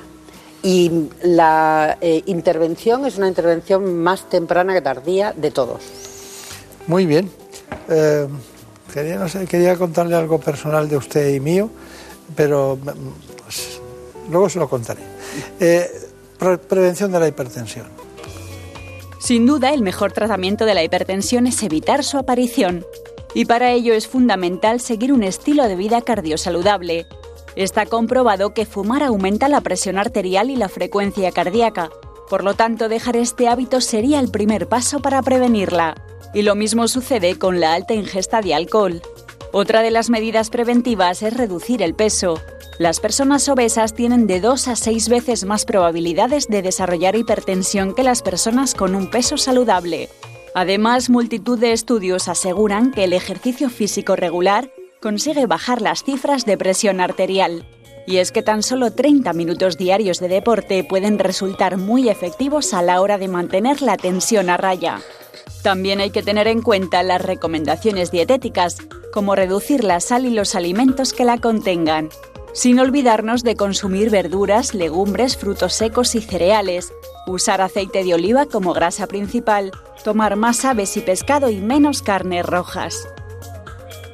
Es perfecto, es perfecto este informe y además dice todo lo que hay que hacer en lo que es la ingesta. El ejercicio físico es lo más difícil, ¿no? Porque, por ejemplo, usted, usted recomienda eso. La voy a apretar, ¿eh? Yo también tendría que hacer más ejercicio, pero ¿cu- ¿cuántos pasos da usted al día? Eh, mi objetivo es dar todos los días 10.000 pasos. Me los cuento con un reloj que llevo cuenta pasos. ¿Ah, sí? Sí. Y cuando llego a casa por las noches y no he conseguido, no los he conseguido, no subo a casa y doy vueltas a la manzana hasta que los consigo. Qué curioso. O sea, que quedar con usted es un peligro, porque si uno queda a la hora y no, no- no ha dado los pasos, Hay que irse a andar es todo el fundamental. tiempo. ¿Bastaría 10.000 que equivale en kilómetros? A 7, entre 7 y 8 kilómetros. Ah, justo es lo que... lo es el mínimo. Sí, el mínimo. El El mínimo, mínimo sí. lo tiene uno que tener mantenido todos los días. Claro, claro. Bueno, eh, eh, teníamos aquellos pacientes que después de tratamientos farmacológicos no les ha ido bien y, son refractarios. Son refractarios a los tratamientos que usan porque su genética, su, su- estructura, diríamos, bioquímica, pues hace que no, no acepten la medicación. Esos pacientes tienen que recurrir a otros tratamientos. Y hablamos de denervación renal.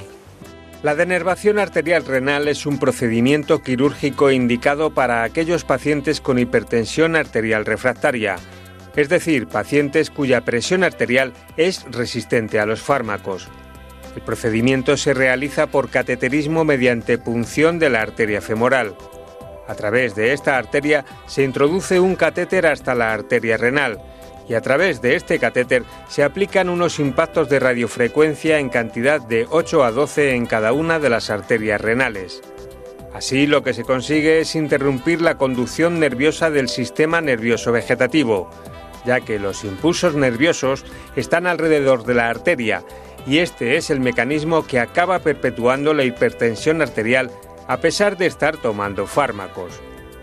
Al anular estas terminaciones nerviosas, el paciente también deja de retener líquidos y sal, que es lo que favorece la crisis hipertensiva. El procedimiento se realiza mediante sedación y no requiere de más de 24 horas de hospitalización. Mediante revisiones mensuales y con controles rutinarios se puede ir ya reduciendo la medicación hipertensiva. Los clásicos problemas asociados a la hipertensión como son los dolores de cabeza y el riesgo cardiológico van desapareciendo gradualmente con esta técnica quirúrgica que resulta muy efectiva en más del 80% de los pacientes. Ya ven ustedes, eh, Javier Sanz no tiene resistencia ni, ni, a las arterias ni a nada. Se, se, mete en todos los sitios y nos explica perfectamente todas las patologías. Bueno, estos casos, eh, ¿quién los opera? Bueno, eh, normalmente se suele hacer o lo suele hacer el radiólogo vascular o en este caso sí que lo hacen también los cardiólogos intervencionistas. ¿eh? Sí, porque en el, estamos en un territorio más arterial. Eso es. En el, en eh, hemos hablado, se ha puesto el reportaje de que se dan entre 8 y 12 impactos, pero ahora se están dando entre 20 y 30 impactos. ¿eh? O sea que es una, un pequeño cambio de actualización de, del tipo de tratamiento. Claro. A mí me gustaría dejar claro una cosa. El paciente refractario es un paciente con presiones muy elevadas que, que, con los fármacos bajan, pero no conseguimos bajarla a una cantidad eh, adecuada, a un, al 14,9, que es cuando los sacas del riesgo vascular. Son pacientes que toman cuatro fármacos o más, no uno o dos fármacos, sino los que hemos comentado, los que siempre conocemos, los que conocemos de siempre, perdón, eh, diurético, calcio antagonista y ECASOALA 2, más un refuerzo de uno o dos más, que suele ser un antialdosterónico, que es un tipo especial de, de, diurético que tiene mucha potencia asociado a esos tres. Si con todo eso el paciente no se controla, uno puede plantearse la denervación. ¿Por qué ocurre esto? Pues el mecanismo de elevación de la presión arterial eh, que todos conocemos que que forma parte volumen y las resistencias periféricas, esas resistencias muchas veces están condicionadas por muchas cosas, pero entre otras por el sistema nervioso. Y el sistema nervioso simpático es capaz de mantener esa, esa vasoconstricción muy elevada y de todos los fármacos que tenemos, que usamos habitualmente, no tenemos ninguno específico que sea potente para inhibir el sistema nervioso simpático. Ese es el problema. Cuando tenemos al paciente ya en esa, en esa situación, conocemos que ese paciente tiene mucha actividad simpática y que ese paciente ya no, no nos da con lo que tenemos porque no tenemos fármacos claro. específicos. Y por eso lo denervamos. Bueno, pues veo que vamos avanzando mucho en todos los aspectos. Eh, prácticamente solo les diría una con conclusión que con los años que lleva en el clínico, en la unidad del clínico, ahora de jefa, eh, usted ha visto prácticamente, según mi nota, alrededor de 200.000 pacientes. Así que eso sí que es experiencia. Muchas gracias y hasta pronto.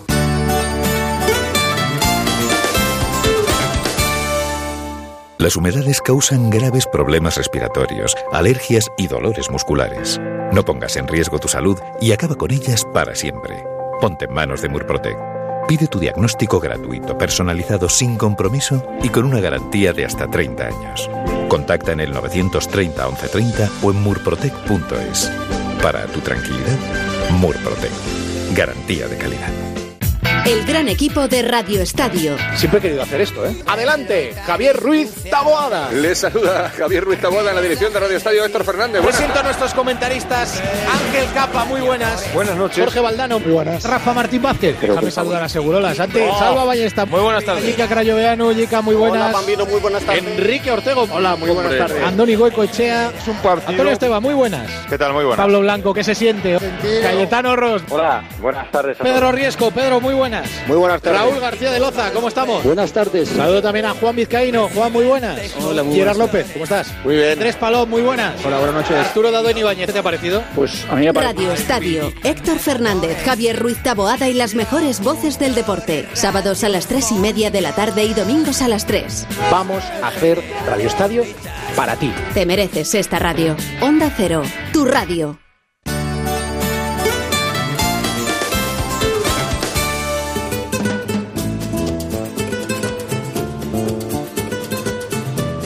Ha llegado el momento de conocer lo que publican nuestros compañeros de La Razón en ese suplemento de A tu Salud. Saludos desde La Razón. Esta semana dedicamos nuestra portada a los efectos adversos de la inmunoterapia, pues recientes estudios confirman que 8 de cada 10 pacientes sufren las secuelas de la terapia estrella para luchar contra el cáncer. Y en el tumor de próstata llega una nueva terapia personalizada para atajar las recaídas. Y también hablamos de cardiología con tres expertos que nos confirman que aún estamos lejos de conocer en detalle muchos mecanismos del corazón. En la sección de alimentación explicamos por qué las nueces son un buen escudo frente a la depresión.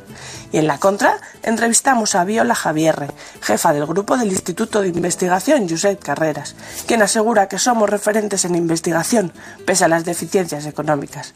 Pero estos son solo algunos de los contenidos. Encontrarán más información en las páginas del suplemento a tu salud y durante toda la semana en nuestra web www.larazón.es. Sin más, que pasen una feliz semana.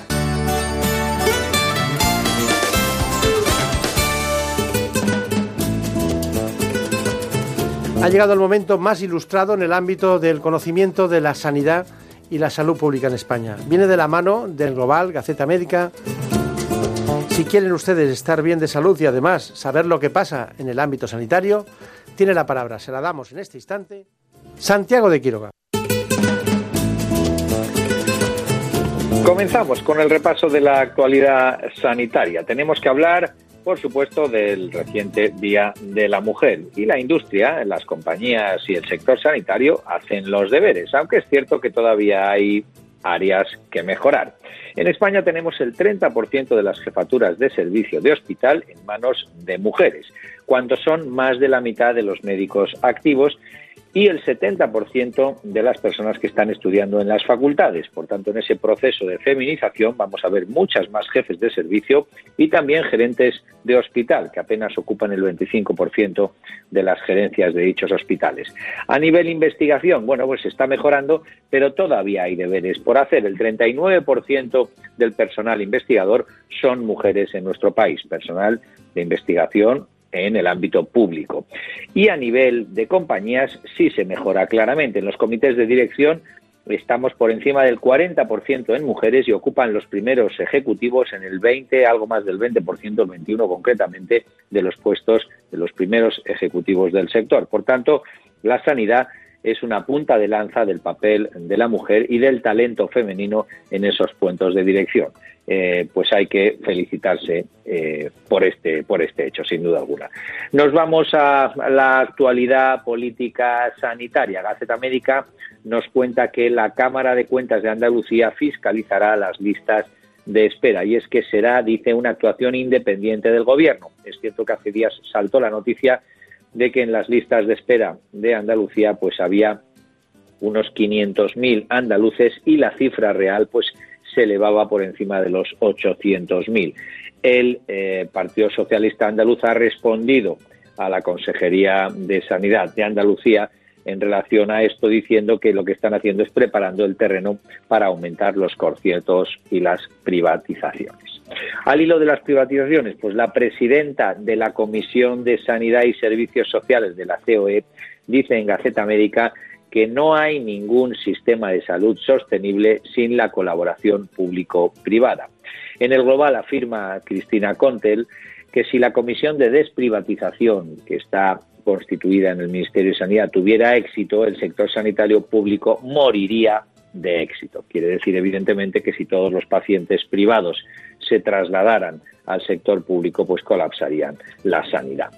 Nos pasamos a algo que también tiene que ver con el género, puesto que son las mujeres las que más se ven afectadas. Son las fracturas por fragilidad, un problema en aumento, infratratado e infradiagnosticado. Y es que en 2017 se produjeron unas 330.000 fracturas por fragilidad, con un coste de 4.200 millones de euros. ¿Qué proponen los expertos, como María Jesús Moro Álvarez, vicepresidenta de la Sociedad Española de Investigación de todo lo relacionado con la eh, osteoporosis y la fragilidad ósea? Pues que es necesario abarcar a la población de riesgo y que hay pacientes que no son valorados de ese riesgo hasta que no van por la cuarta fractura, lo que quiere decir que el sistema sanitario debe de prepararse para entender, comprender e identificar a las personas con factores de riesgo. Y esto ha sido todo. Disfruten del fin de semana. Hasta la semana que viene. En buenas manos. el programa de salud de Onda Cero. Nunca llegué a imaginar que viajar a la luna sería real. Lo pones todo al revés cuando besas mi frente y descubro por qué Ya no puedo inventarlo. Siento que bailo por primera el arte que endulza la piel. de mi mente viajera que sigue tus pies. Siento que bailo por primera vez junto a ti. Oh, oh, oh. Por primera vez, por primera vez, a veces ocurren cosas que alteran nuestra vida. Me refiero a las alteraciones sexuales. Y es que conviene que avisen a aquellas personas que pueden tener problemas de este tipo. Hoy vamos a tratarlos todos, pero básicamente la eyaculación precoz. A mi lado creando una nueva ciudad. Un asunto que también, como pueden comprobar, es de pareja. Nos acompaña el doctor Ignacio Moncada Iribarren, que es urólogo, jefe del servicio de urología del Hospital Sanitas La Zarzuela.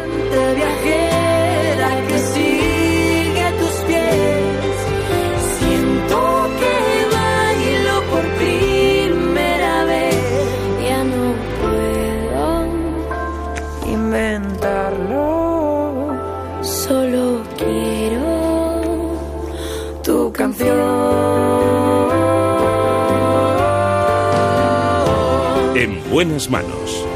El programa de salud de Onda Cero. Sé que te duele, que ya no quiera verte aunque por las noches me esperes. Que ya eres una más y en el mundo hay tantas mujeres. Sé Ha que llegado el momento de conocer la información precisa y sobre todo las nuevas alternativas terapéuticas a un problema de primera fila en las relaciones sexuales. Me refiero a la eyaculación precoz. Conozcamos, por tanto, este informe. En buenas manos. El programa de salud de Onda Cero. Se llama disfunción sexual a cualquier dificultad que pueda haber durante el acto sexual. Las posibles causas de estas disfunciones son muchas y pueden ser debidas a problemas psicológicos o fisiológicos. Estos trastornos dificultan el desarrollo de una vida sexual plena, afectan a la salud integral del individuo, a su autoestima y a su relación de pareja. Estos problemas son frecuentes y se calcula que el 40% de los hombres y mujeres las pueden sufrir en algún momento de su vida. En cuanto a las mujeres, la tercera parte de ellas sufre alguna disfunción sexual. Los trastornos más habituales son la pérdida del deseo, los problemas en la excitación, la falta o disminución de la intensidad del orgasmo o el dolor en las relaciones. La vida sexual de la mujer puede alterarse especialmente durante la menopausia. En esta etapa, cerca de la mitad de las mujeres, el 45%, sufre alguna disfunción sexual. Entre los hombres los principales trastornos son la eyaculación precoz y la disfunción eréctil. Tanto en ellos como en ellas lo primero que se debe realizar es un buen diagnóstico y elegir el tratamiento dependiendo del tipo de disfunción y la causa que lo origina. Bueno, pues aquí está el doctor Moncada, concretamente él es eh, de segundo apellido Iribarren, es jefe del servicio de urología del Hospital Sanitas La Moraleja, perdón, Sanitas La Zarzuela, ¿no? La Zarzuela en Madrid. Y bueno, tiene una formación académica absolutamente extraordinaria, pero es experto. A mí lo que más me ha llamado la atención es, aparte de estar en grandes hospitales como el Gregorio Marañón, el Rubén Internacional, ahora en el Hospital de Sanitas eh, La Zarzuela, pero he visto que cirujano que ha sido invitado a nivel nacional en más de 10 centros en España eh, para cirugía andrológica compleja e internacional en Italia, Grecia, Alemania, Portugal, Turquía, Reino Unido y Estados Unidos. Está bien eso, ¿no? Bueno, la verdad es que siempre es un placer poder eh, compartir lo que uno conoce, lo, lo, que uno sabe con otros médicos. ¿no? Yo creo que eh, precisamente lo que nos diferencia quizás a los eh, médicos de otras profesiones es que nos encanta transmitir lo que nosotros, lo poco que podamos saber, pues nos gusta transmitirlo, sin duda. Y, la verdad es que usted y yo siempre coincidimos en, en presentaciones del ámbito de la urología, en el ámbito de las disfunciones eréctiles, uno por un motivo, otro por otro. Eh, eh, al aplicar yo la disciplina de la comunicación usted el conocimiento en el ámbito de las disfunciones sexuales de, cualquier tipo. Ya sé que es muy amplia su especialidad, hoy nos vamos a dedicar a las disfunciones sexuales. ¿Cuáles serían las más frecuentes que usted ve en la consulta? Bueno, las más eh, frecuentes son para el varón la disfunción eréctil y la eyaculación precoz. Sin duda alguna, los problemas de erección son los que más afectan probablemente a la calidad de vida y, fin, y a la relación de pareja de los hombres y mujeres. La eyaculación precoz también afecta mucho. Las mujeres es un poco distinto. Quizás la disfunción sexual más frecuente de las mujeres es el deseo sexual hipoactivo, bajo deseo sexual, poco deseo sexual, y es lo que más les afecta también en su relación de pareja. Está bien. Eh, mm, tengo datos que dicen que prácticamente la mitad de los hombres entre 40 y 70 años eh, sufre alguna disfunción eréctil en algún grado. ¿no? Hmm. ¿Es correcto ese...? Sí, esos son datos de un estudio que se hizo hace ya unos cuantos años en, eh, en Estados Unidos, en el área de Massachusetts. De hecho, se llama el Massachusetts Male Aging Study. Es un estudio de, digamos, de envejecimiento de la población y efectivamente dice que la mitad, o 52% concretamente, de los hombres entre 40 y 70 años tienen problemas de erección o tienen algún grado de problemas de erección. La mayoría de ellos tendrán un problema pues más bien leve o moderado, pero hay un porcentaje no desdeñable que tiene también una disfunción eréctil severa y que afecta de una forma grave pues a su calidad de vida. Claro. Y al menos uno de cada cinco hombres no puede alcanzar una erección plena. ¿no? Hmm. Uno de cada cinco es bastante. Es bastante, es un 20%, sí.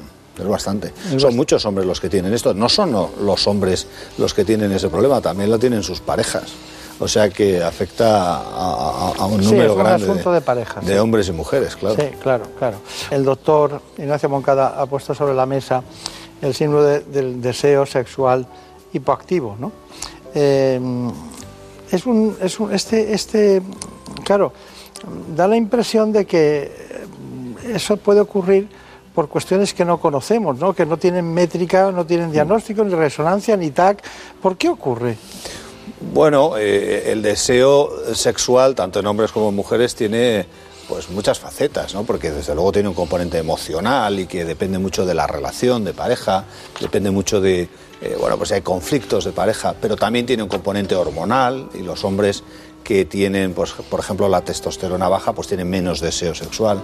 Y, y con las mujeres pasa otro tanto. Después de la menopausia aparece ese, esa falta de deseo que tienen muchas mujeres y que, y que bueno, pues trastorna su vida, ¿no? Su vida de pareja y su vida sexual, ¿no?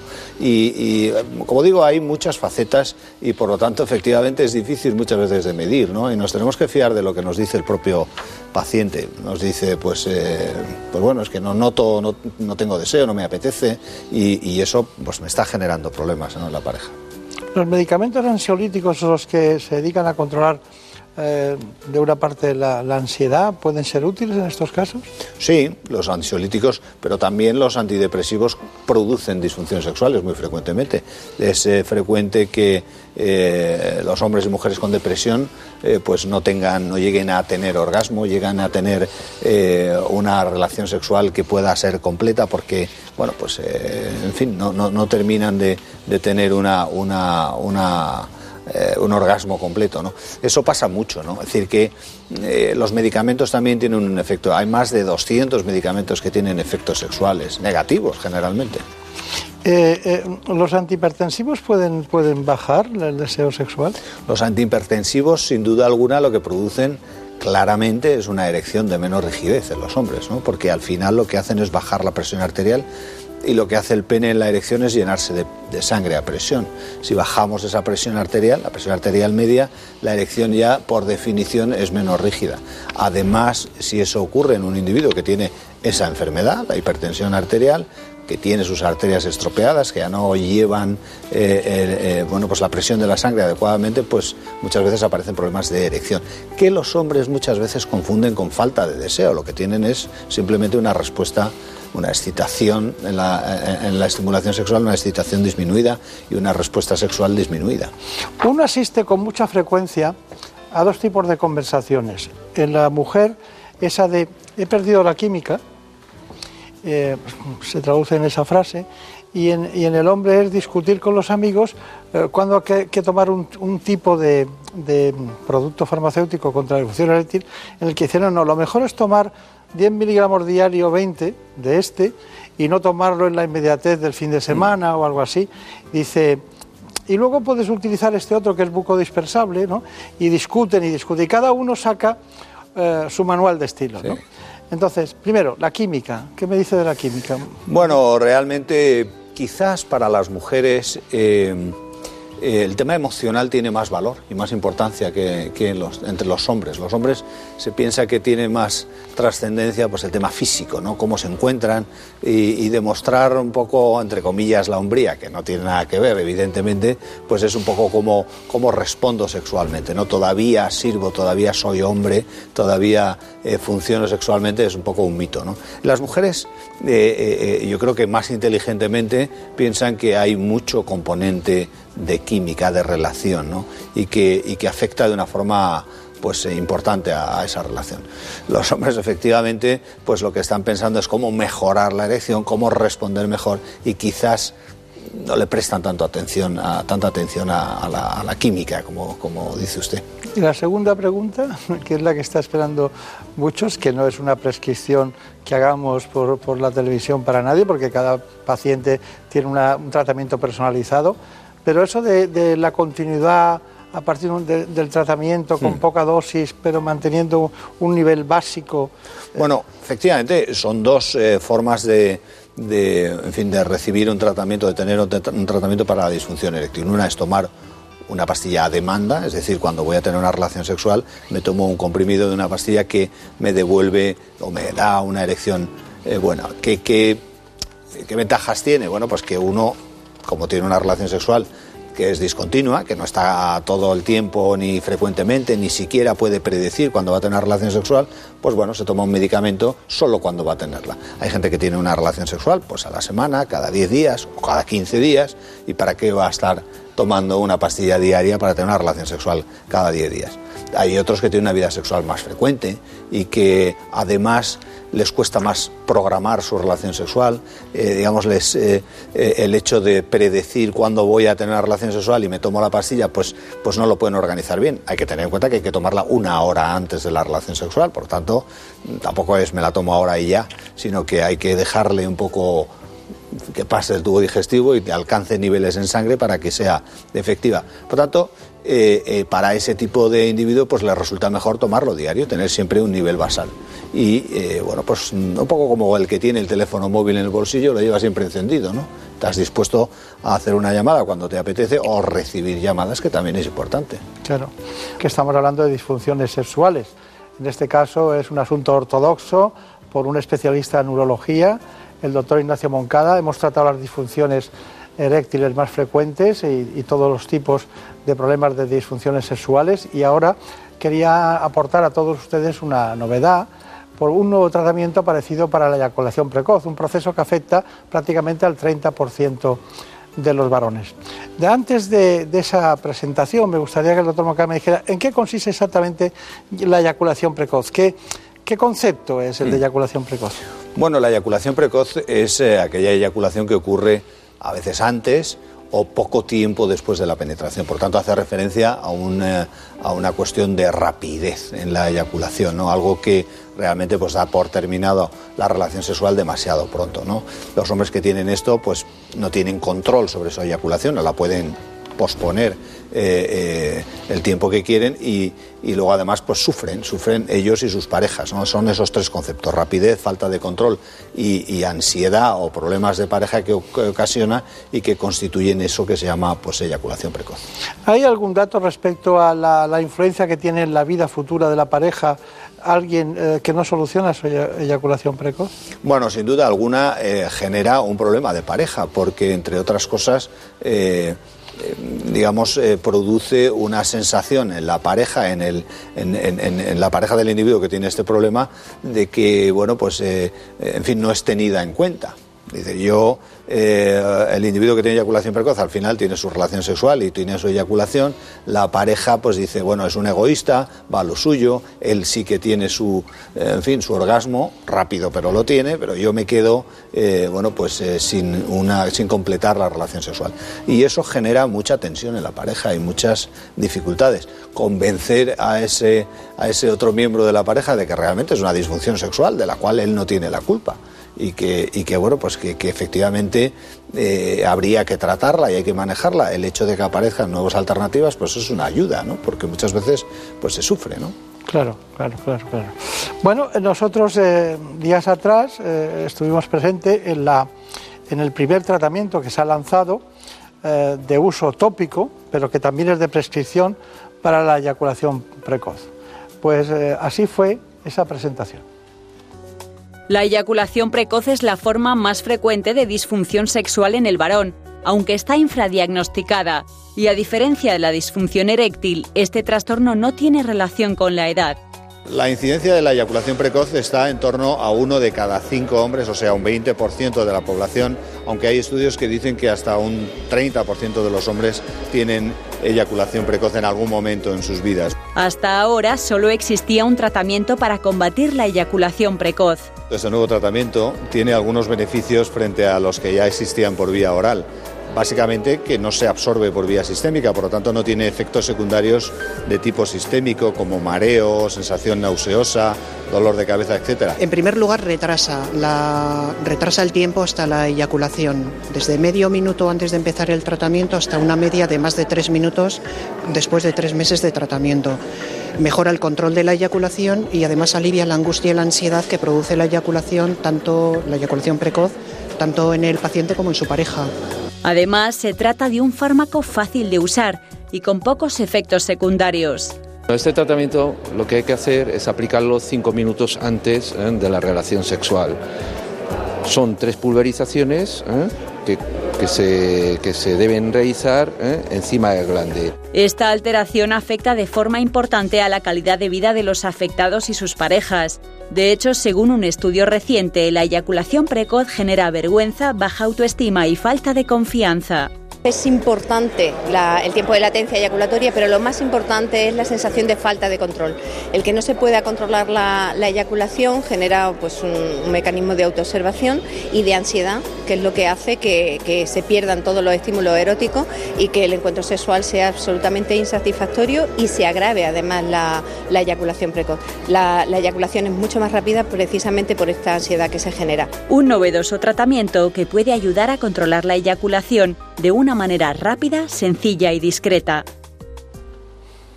Bueno, es muy curioso, pero mm, eh, esto que al, final estamos hablando de productos que se utilizan en el spray, que han sido utilizados tradicionalmente en distintos ámbitos de la medicina y de la odontostomatología, concretamente en el aspecto de los anestésicos. ¿Qué le parece a usted? ¿Cuál sería su, ya hemos visto que ha indicado eh, la practicidad de, este asunto, pero ¿lo ve usted de una disponibilidad fácil para los pacientes? Sí, bueno, tiene eh, una enorme ventaja y es que es prácticamente inmediato. A diferencia de una pastilla que hay que tomar y que uno tiene que digamos que absorber y pasar a la sangre, pues esto es eh, de acción tópica, por tanto es inmediato. Y hay que tener en cuenta que dentro del reflejo eyaculatorio, cuando se dispara la eyaculación, lo que ocurre es que hay un aumento progresivo de la excitación, digamos, es un poco, yo utilizo el símil de un termostato, ¿no? Si el termostato está regulado a 25 y uno está eh, recibiendo estimulación, va subiendo la temperatura hasta que se dispara este eh, reflejo eyaculatorio. Eh, en los hombres que tienen eyaculación precoz, este termostato está regulado, digamos, a 20 grados en lugar de a 25 y por lo tanto se dispara antes. Lo que hace este, este nuevo medicamento es hacer que esa temperatura cueste más de alcanzarse. Por tanto, va subiendo más despacio y uno puede tener una relación sexual, una excitación, eh, pues durante un poco más de rato, permitir que la relación sexual sea más natural y más un poquito más prolongada. Según la ficha técnica he visto que, que, según los datos que han investigado, parece ser que a lo largo del tiempo, cuando se va usando, va aumentando el tiempo de ventana en la que hay la posibilidad de tener la relación, ¿no? Sí, porque realmente una de las cosas que más impacta en, en- los hombres que tienen eyaculación precoz es la ansiedad, la ansiedad de ejecución, como se ha dicho antes, ¿no? Esa ansi- ansiedad de autoobservación, estoy pendiente, estoy pensando, voy a eyacular, voy a eyacular, no voy a poder contenerlo, y esa ansiedad hace que, que bueno, pues uno eyacule más rápido. Cuando esa ansiedad disminuye porque uno ve que va funcionando bien, pues ya, digamos, se abandona un poquito más en su relación sexual, no está tan pendiente y eso hace que mejore todavía. Por tanto, se va mejorando a lo largo del tiempo. Está bien. Muchas gracias y hasta pronto. En buenas manos. por un beso tuyo. Contigo me voy, no me lo pregunto. Contigo me voy, que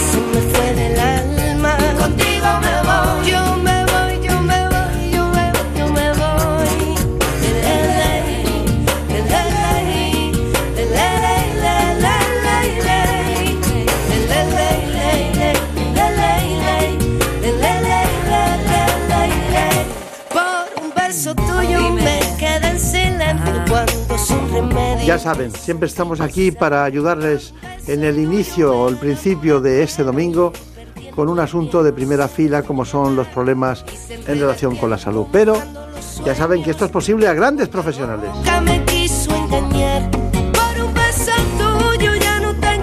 Les recuerdo que los contenidos corresponden al programa ¿Qué me pasa, doctor? que se inicia en unos instantes dentro de muy poco tiempo, en una par de horas, concretamente a las ocho y media, nueve menos cuarto, en la sexta. No lo olviden, la sexta ¿Qué me pasa, doctor? todos los domingos a las ocho y media, nueve menos cuarto. Un beso tuyo, contigo me voy. No juegues conmigo, contigo me En la producción del programa estuvo, como siempre, Marta López Llorente, la estrella plateada siempre de la Santa de Ávila.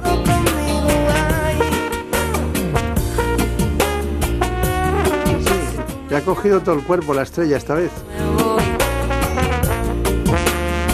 Y quien no pierde la estrella en el firmamento de la radio es nuestro gran amigo, el realizador Óscar Aguilera. Estrellas que volaron alto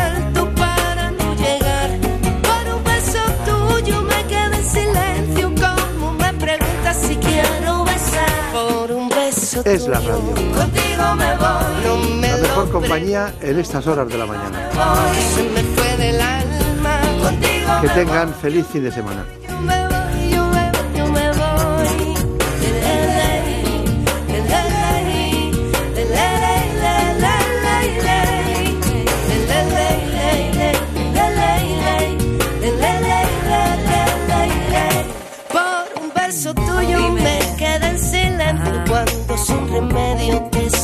Besar. Por un beso tuyo el amor a duelo y perdiendo el miedo se dejó llevar y se enreda el tiempo mojando los sueños y tu boca loca me quiso engañar. Por un beso tuyo ya no tengo dueño, acércate un poco, muéveme a besar. Por un beso tuyo, contigo me voy. No juegues conmigo, contigo me voy. Quédate esta noche, contigo me voy. Conmigo, conmigo, conmigo, ay, por un beso tuyo, contigo me voy. No juegues conmigo, contigo me voy. Quédate esta noche,